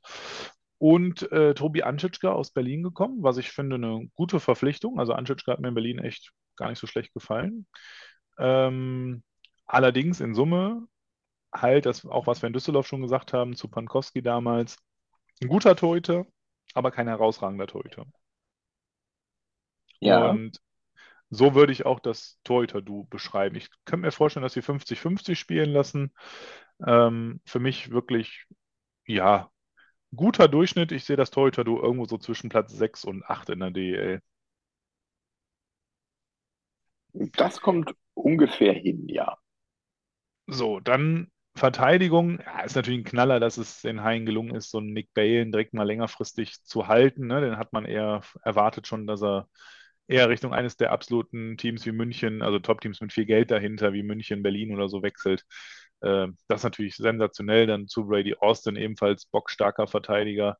Dann ist es gelungen, äh, die Latte, die Olli Mebus Konkurrenz macht, ne? André Schustre zu verpflichten mit unfassbar viel Erfahrung aus der besten Liga der Welt, der NHL. Ähm, Und ja, das, bringt natürlich nochmal eine massive Stabilität, wie ich finde, hinten rein in den Kader. Hat man ja wohl auch gestern, oder was heißt gestern, ne, jetzt am Wochenende beim Testspiel schon gehört, wenn man das Fanradio gehört hat, wie oft da Schustre auch sehr souverän geklärt und abgezockt die Situation geklärt haben muss. Also schon eine gelungene Verpflichtung. Dafür ja, sind die für mich auf der deutschen Position abfallend in der Verteidigung. Ne? Also da ist die DEG, finde ich, deutschmäßig deutlich besser aufgestellt. Denn da kommt Köln mit Eichinger, Dietz, Glötze, Müller, Senhen und Tropmann. Müller für mich, ja, ist halt jetzt auch 36, der wird auch nicht mehr besser. Ne? Der ist sowieso schon auch ja ein bisschen kritisch durchaus gesehen. Äh, dann hast du da, ja, den Dietz, den Glötze, ja, Verteidigung dank der Ausländer mit Sicherheit eine der besseren in der Liga. In Summe für mich auch so ein Durchschnitt. Und dann kommt der Sturm und den finde ich schon wiederum, ja, den hätte ich durchaus in Teilen auch gerne. also man sieht, Aubry, Best, ich lese sie gerade einfach mal runter, weil es einfach schon geil ist, das zu lesen. Ne? So von äh, Aubry, Best, Van Kalster, Grenier, Hennelt, Kamera, Lindner, McLeod aus Nürnberg gekommen, McIntyre, Olver, Proft, Schütz aus München, Storm aus Ingolstadt, Tureson, Wohlgemut aus Mannheim. Das ist schon eine geballte Offensivkraft. Ne? Also Köln bringt schon eine Wucht mit, wenn die sich auch nur halbwegs als Mannschaft finden und mal eine Konstanz in der Saison zeigen und die Torhüter vielleicht noch mal einen Tacken aufsteigen von gut zu herausragend, dann kann Köln eine sehr, sehr erfolgreiche Saison spielen. Ich glaube nicht, dass es für die Meisterschaft reicht oder fürs Finale, aber Halbfinale sehe ich da durchaus drin. Für mich Köln in meiner Tabelle auf Platz 4 hinter München. Mhm. Also eher aufgrund gar, der offensiven Qualitäten. Ich will gar nicht so sehr auf einzelne Spieler eingehen an der Stelle. Für mich, ja, das Torhüter-Duo ist Platz 6 bis 8 in der Liga. Ja. Aber meiner Meinung nach bei diesem Kader muss es auch gar nicht viel besser sein, weil die Schüsse, die aufs Tor kommen, werden sie überwiegend locker wegfischen. Was einfach der Qualität, die die Reihen davor auf Seite halten. Sowohl in der Verteidigung als auch im Sturm. Das ist meiner Meinung nach der beste Kader, den Köln in den letzten zehn Jahren hatte. Mindestens. Die Haie zocken mit diesem Kader, der sicherlich nicht billig ist, ganz gewaltig. Ähm, das ist eine Wette auf den sportlichen Erfolg dieses Kaders in dieser Saison. Da muss mindestens das Halbfinale bei rumkommen, sonst könnte es eng werden, sonst, verkaufen, sonst kaufen wir alle nächsten Sommer wieder immer Vega-Tickets. Oder auch nicht. Also würde ich zumindest würde es nicht tun. Ähm,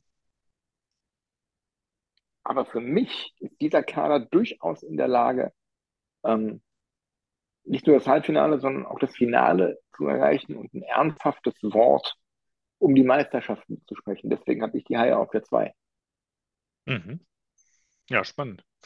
Also wie gesagt, offensiv bin ich auch total begeistert von dem Team. Also wenn man sieht, egal, so ein Grenier, ein McLeod, den man da reingeholt hat, das sind ja beide Spieler, die sind mal eben gut für Punkte wie Spiele. Ne? Dann aber auch schon welche im Team mit Aubry, Kamera, Toureson, hast dazu jetzt einen Storm. Also ich bin auf die Derbys gespannt, aber da kommt eine extreme Offensivwucht auf jeden Gegner zu. Ja, und genau das ist eben, genau das ist das Regal, das, was ich bei der DEG für die Kontingentspieler für den Sturm erwartet hätte. Mhm. Ja, gut, Ein abwarten. Punkt pro Spiel.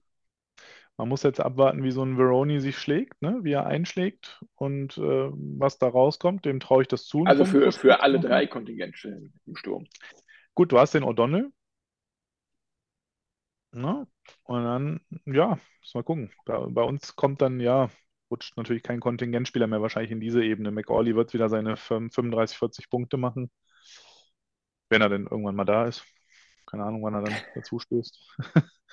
Lass ihn doch erstmal heiraten. Hat er doch jetzt schon, oder? Hat er schon? Ja, Weiß ich nicht. Es ist jetzt, er sollte da Anfang September zum Team kommen. Jetzt haben wir 5.9. Was ist denn Anfang September? Ja, dann kommt er morgen. Ja, das wäre doch mal was. Ja, von daher haben wir doch unsere Tabellen rund. Ich würde sagen, wir lesen die einfach nochmal kurz vielleicht runter, Milan, wenn du das alles auch bei dir zumindest parat hast. Also ich habe mir meine hier so äh, aufgeschrieben, dann würde ich die einfach nochmal eben vorlesen, weil jetzt ist ja doch alles sehr durcheinander gewesen. Also ich sehe, ich fange von hinten an. Äh, ich mache es aber hinten wirklich so, wie ich es auch sehe. Platz 12 bis 14 beliebig verteilbar, Schwenning, Augsburg, Iserlohn.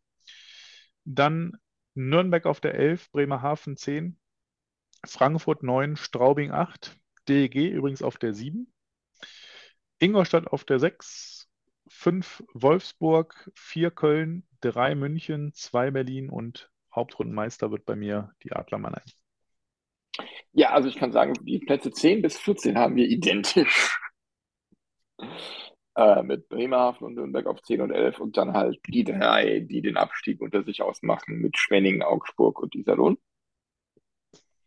Ähm, dann kommt bei mir auf der 9 schon die DEG. Die sehe ich also schwächer als in der letzten Saison. Frankfurt auf 8, Straubing auf 7, Berlin auf der 6, München stürzt ab auf die 5, Ingolstadt die 4, Wolfsburg auf der 3, Köln auf 2 und die Adler habe ich auch ganz vorne. Ja. Spannend, spannend, spannend. Ich bin gespannt, wie es ausgeht. Wir sollten uns die mal auf Seite legen. Vielleicht können wir die sogar als Bild zu unserer Folge mit hochladen. Unsere ja, machen wir dann nicht zur Folge direkt, sondern vielleicht äh, ein, zwei Tage später. Aber das kriegen wir hin. Ja, ja. Ja, ist ja kein Thema. Ja. Was hältst du davon abschließend? Ich habe mir eben, ich weiß nicht, wie du es mal, wir hatten ja kurz in der Vorberichterstattung darüber gesprochen, als wir so ein bisschen uns äh, unterhalten hatten, wie wir es heute so angehen. Ähm, ich habe mir mal so meine Traumstartaufstellung, quasi die Starting Six mal mitgeschrieben. Drei Stürmer, zwei Verteidiger, ein Stürmer, wobei da hätte auch viele natürlich austauschen können, weil da viele auf ähnlichem gleichen Niveau unterwegs sind. Äh, wollen wir da mal so eine ja, Dream Starting Six der kommenden Saison mal aufstellen? DL übergehalten, meinst du? Nee, nee, nur DL, ja klar. Ja. Äh, ich fange auch ja. gerne an. Ja, mach mal. Also im Tor, ja, da äh, bin ich bei der DEG geblieben mit Henry Kaukeland. In der mhm. Verteidigung habe ich mich für John Gilmour aus Mannheim entschieden und Kai Wissmann aus Berlin. Spannend. Ja, und im Sturm habe ich Chris Bennett von Mannheim, Blaine Byron als Center äh, aus Berlin und Carter Rowney aus Frankfurt als Right Wing. Okay dann muss ich, äh, ich muss einmal kurz noch gucken, weil mir fehlt irgendwie noch der Center. Ich kann aber sagen, ich habe auch ähm, Henrik Haukeland im Sturm, habe dann einen Im, sehr, im sehr äh, Henrik Haukeland im Sturm. habe dann ein, und ein sehr offensives Verteidigerpaar mit äh, Marcel Brandt und Nick Balen. Mhm. Ähm, auf den Flügelpositionen im Sturm habe ich äh, Darren Archibald mhm. aus Wolfsburg und den Kollegen Henny Kanen aus Mannheim. Okay. Und, und, wie gesagt, mir fehlt da noch der Center dazwischen. Und da nehme ich aus reiner Düsseldorfer Verbundenheit, du ahnst es, Viktor Svensson. Mhm. ja, sehr spannend. Ja, Milan, dann haben wir doch äh, mal die Saison durchgesprochen. Wie gesagt, wir verfolgen das mal im Laufe der Saison.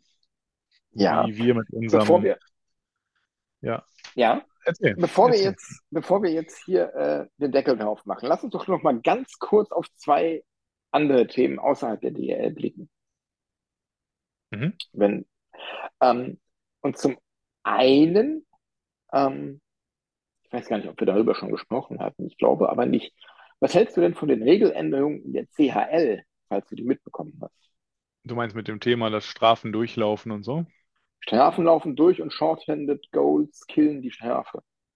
Ja, äh, finde ich spannend. Finde ich mal einen spannenden Ansatz. Ähm, also, finde ich gar nicht, finde ich gar nicht verkehrt, weil warum wurde bisher eine 5-Minuten-Strafe, eine Spieldauerstrafe schon so gewertet, dass das dann durchläuft, während die 2-Minuten-Strafe dann immer beendet ist und theoretisch nach 10 Sekunden der Vorteil für die Mannschaft vorbei ist, weil sie ein Tor gemacht haben? Ähm, so viel Unterschied liegt oft zwischen einer großen Strafe und einer kleinen Strafe nicht. Von daher, ähm, ich finde die Veränderung gut und angemessen, dass es da keinen Unterschied gibt. Strafe ist Strafe und jemand hat einen Foul gemacht, also bleibt er dafür zwei Minuten draußen, egal was passiert auf dem Eis. Mhm. Finde ich, finde ich eine gute Regeländerung. Ich würde mir wünschen, dass es auch in der DEL kommt. Ähm, ja, viel spannender finde ich eigentlich das Projekt, was in der DEL 2 gerade angelaufen ist, ne? Mit dem Thema Schiedsrichterdurchsagen bei Spieldauerthemen und sowas, bei den Entscheidungen. Ja, wobei das äh, so wie es in den ersten Spielen war, in den Testspielen jetzt, wo wirklich nur so NHL-Niveau ist, Spieler 23, Straubing, zwei Minuten, Stockstart. Ja, ja. Na, also da werden keine, keine Entscheidungen irgendwie groß erklärt. Ähm, was ich in der DL2 viel spannender finde, ist, äh, hast du die Änderung bei den Playdowns mitbekommen? Ich habe sie gelesen, aber frag mich jetzt nicht mehr nach der genauen Regelung. Ich habe es verdrängt wieder. Ich habe es aber mitbekommen, aber ich weiß, hol mich nochmal ganz kurz ab, dann macht es mir Es wieder spielen Klick. ja Playdowns 11 gegen 14 und 12 gegen 13. Mhm. Es ist auch rein formell eine Best-of-Seven-Serie, aber nur für den schlechter Platzierten. Der Elfte braucht nur zwei Siege, um die Serie für sich zu entscheiden. Der Zwölfte braucht im Duell gegen den 13. glaube ich, nur drei Siege. Und der 13. und der 14. brauchen jeweils vier Siege. Da möchte man, genau so war es. Man wollte gewichten die Endplatzierung, ne? Dass dann Genau, Vorteil draus entsteht. den, genau. Ja, pff, keine Ahnung. Auf der einen Seite finde ich das schon auch in Ordnung und ein Ansatz, der durchaus auch spannend ist. Auf der anderen Seite ist das natürlich für das Team, was jetzt da auf 13, 14, lass da mal zwei Punkte Unterschied sein. Dann zu sagen, das Team braucht, äh, braucht da zwei Siege mehr, ist schon krass. stell dir mal, jetzt stell dir mal folgendes Szenario vor. Der 14. führt nach vier Spielen gegen den 11. mit 3 zu 1 und verliert dann das fünfte Spiel. Ja, Dann, bitter, ne? dann verlierst du die Serie, obwohl du eigentlich 3-2 führst. Ja. Das, Ja, das es hätte, ist vielleicht das nicht ganz zu man, Ende gedacht, die Idee, ne? die Idee, ähm, die, die Platzierung in der Abschlusstabelle irgendwie zu gewichten, finde ich ja nicht verkehrt, aber das kann man cleverer lösen als so. Ähm, wenn man es einfach macht, indem man sagt, okay, wir, wir ändern den Rhythmus, dass der besser Platzierte mit zwei Heimspielen startet oder sowas. Ja, genau. Einfach über so einen Weg gehen, hätte ich auch angenehmer empfunden in, in Summe. Also ich finde den Ansatz spannend, da mal sich darüber Gedanken zu machen. Man kann ja immer, ich meine, es ist eine Idee da, die muss jetzt auch mal leben und man muss mal gucken, wie es dann ist. Aber man muss ja bei allem, was man umsetzt, immer an sowohl die eine als auch die andere Richtung denken. Wenn das recht eindeutig ist und da ist ein letzter, der 30 Punkte weniger hat als der vorletzte und der hat nochmal 20 Punkte weniger als der vorvorletzte, dann finde ich das völlig in Ordnung. Aber wenn das wirklich so ist, der letzte hat, äh, weiß nicht, 50 Punkte, der vorletzte 51, der 13. 50 und davor 49 und die käbbeln sich bis zum letzten Spieltag um die Position. Und am Ende hast du auf, äh, weiß nicht, 50 Saisonspiele knapp oder so ein bisschen mehr, hast du einen Punkt Unterschied zu jemand anders, musst aber dann am Ende, um nicht abzusteigen, mindestens ein oder sogar bis zu zwei Siege mehr holen als der Gegner. Das ist irgendwie Ja, dann auch sehr unfair. ja, genau das. Aber gut, das wird sich jetzt alles dann geben.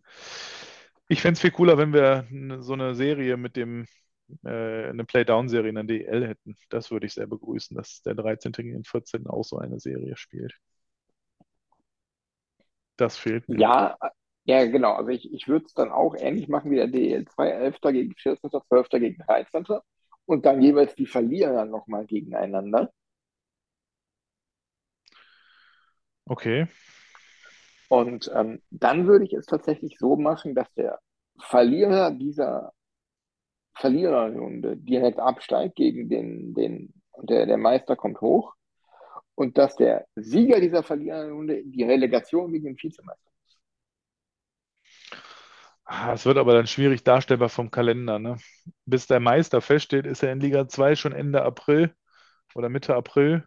Und wenn du so eine kurze Relegation nur spielst äh, unten, dann muss der Gegner da sich einen Monat fit halten ohne Pflichtspiel, bis dann mal der andere feststeht aus Liga 2. Das kannst du nicht machen. Mhm. Ja, Das kannst du nicht machen. ja, stimmt auch wieder. Muss eine interne Relegation sein. Aber ja, ja. Ja. Das war dein erstes Thema, Thema Regeländerung. Was war denn dein zweites? Das, das waren beide Themen schon, CHL und DEL 2. Ach, habe ich das zweite geraten? Sehr gut. Ja, genau. Sehr schön. Ansonsten, ja, über Trikots müssen wir nicht sprechen. Die, äh, nicht. du findest das, okay, nee, nee, ich meine jetzt nur bei der DEG. Ne? Du findest das Blaue ganz nett. Ja, Ah, Ich habe mir im neuen Fanshop, wie find, warst du schon drin, im neuen DEG-Fanshop online? nee, tatsächlich noch nicht, noch nicht zugekommen. Nee.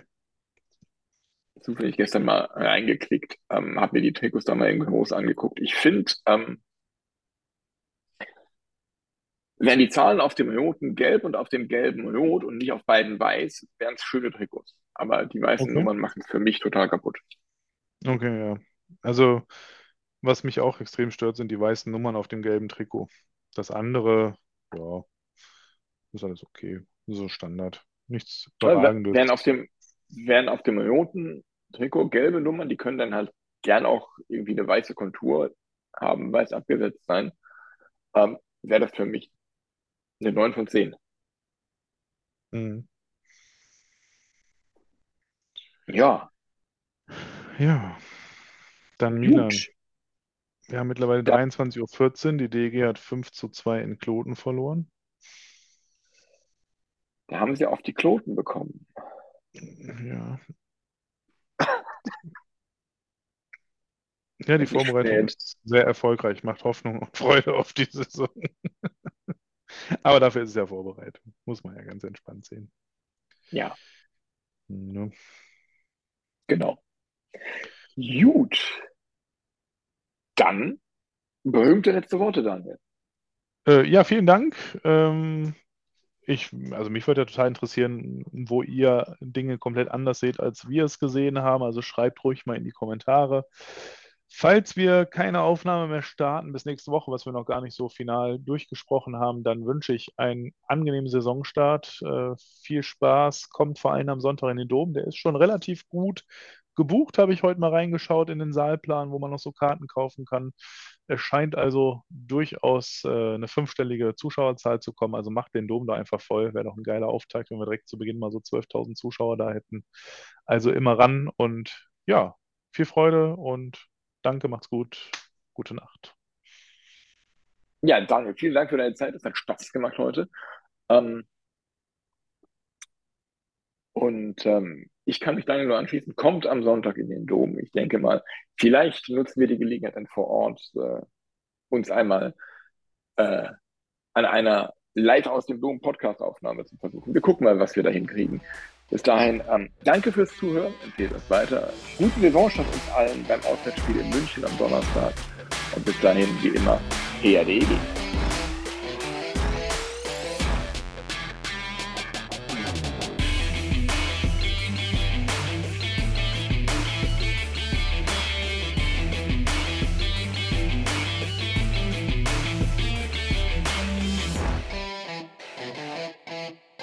Fucking complex scandal. Fucking do that again now? I'll fucking cut you to pieces. One more fucking time. You fucking piece of shit. That's so fucking gutless. Oh, This is fucking normal.